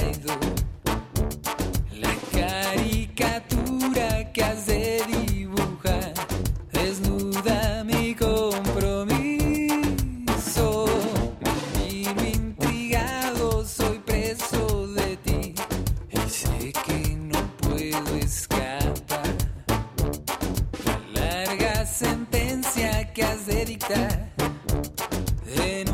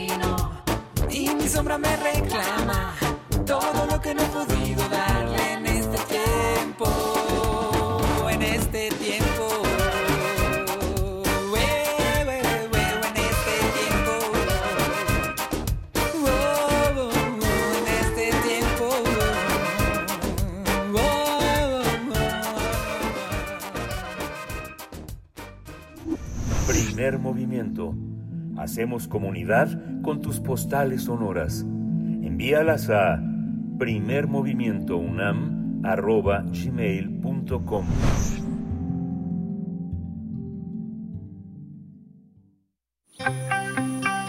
Biosfera en equilibrio. Y en esta participación con la doctora Clementina Equigua, como cada lunes, en esta especialmente les proponemos celebrar a la tierra y a las niñas y a los niños también con recomendaciones de libros para este próximo 30 de abril y ya nos acompaña la doctora Clementina Kiwa, bióloga, doctora en ciencias y también divulgadora científica desde el Instituto de Ecología, igualmente aquí en Radio UNAM, en Primer Movimiento, en Radio, en Radio UNAM, en Habitare y aquí en Primer Movimiento los lunes. Doctora Clementina Kiwa, qué gusto saludarte. ¿Cómo estás? Buenos días, buena, buen inicio de semana. ¿Cómo, cómo te encuentras? Muy bien, muchísimas gracias. Bueno, y, y se me olvidó que también se celebró el Día del Libro, entonces es más que pertinente mi participación del día de hoy. Muchísimas gracias. Y bueno, eh, como cada 22 de abril, el sábado pasado, se celebró el Día de la Madre Tierra. El Día de la Tierra fue propuesto en 1970 para contribuir a la conciencia de las personas sobre nuestro impacto por nuestras actividades como especie en cualquier lugar en donde estemos presentes. Como en muchas iniciativas lideradas por la ONU, cada año se impulsa un tema diferente. El Día de la Tierra de este año fue el de invertir en nuestro planeta. En el portal Earth Day se explica que invertir en nuestro planeta implica resaltar la importancia de dedicar parte de nuestro tiempo, recursos y energía a resolver el cambio climático y otros asuntos ambientales. Concluyen que invertir en nuestro planeta es lo que se necesita para protegerlo y es la mejor manera de trazar un camino hacia un futuro próspero.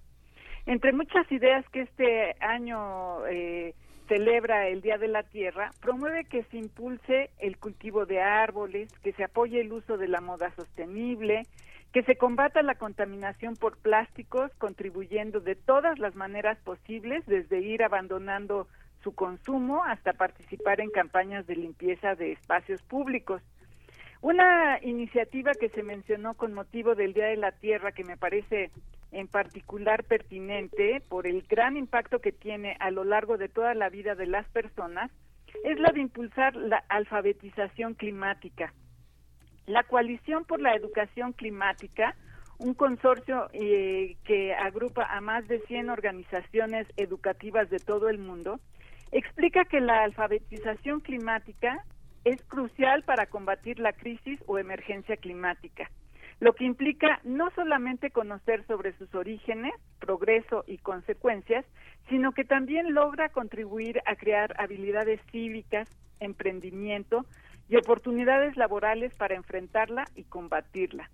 Así que quiero aprovechar este último llamado, el de la alfabetización climática del Día de la Tierra de este año, para recomendar algunos libros infantiles que han llegado a mi biblioteca y que tienen un enfoque científico o contribuyen a promover actitudes para proteger nuestro planeta.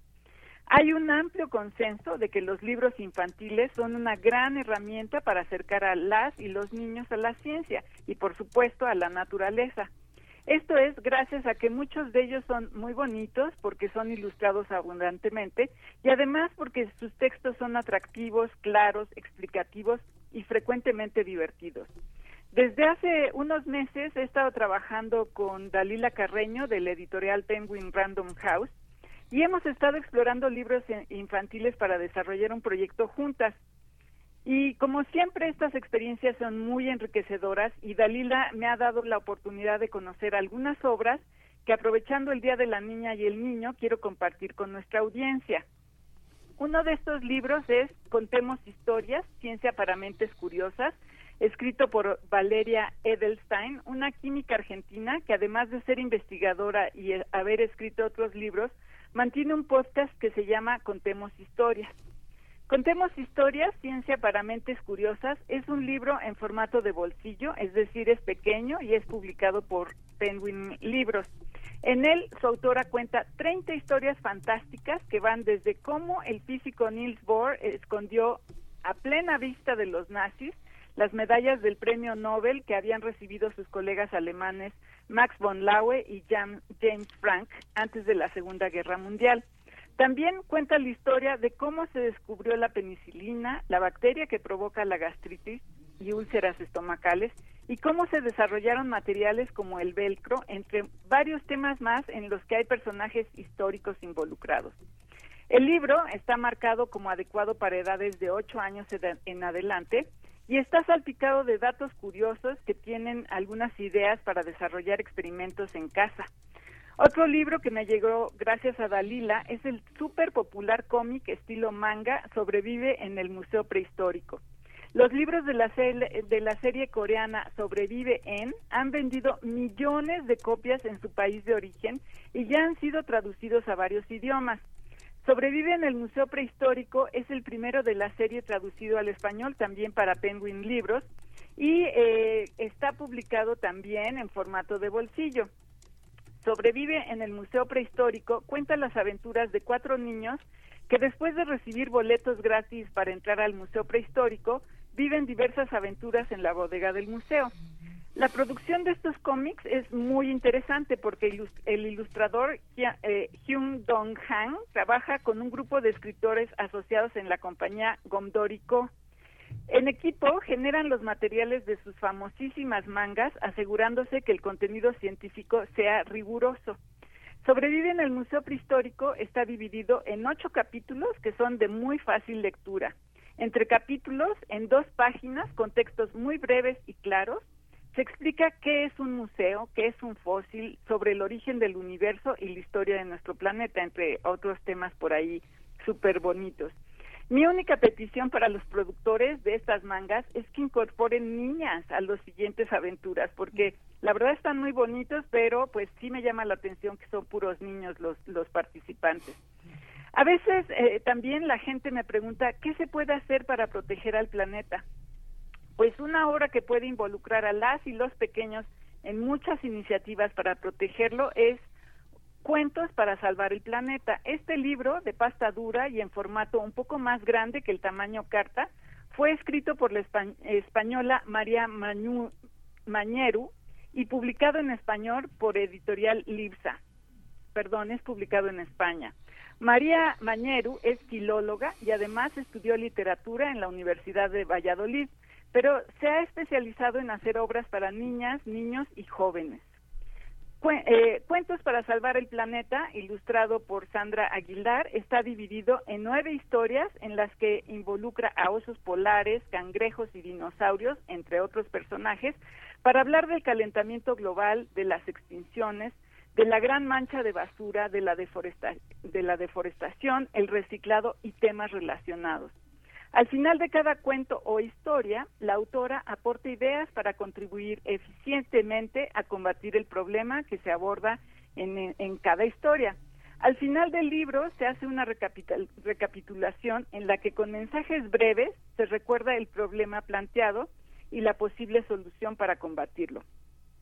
Un último libro que quiero mencionar se llama Cómo se protegen y ese lo escribí yo hace unos años para la colección Ojitos Pajaritos que dirige Rosanela Álvarez Ruiz de la DGDC de, nuestra universidad.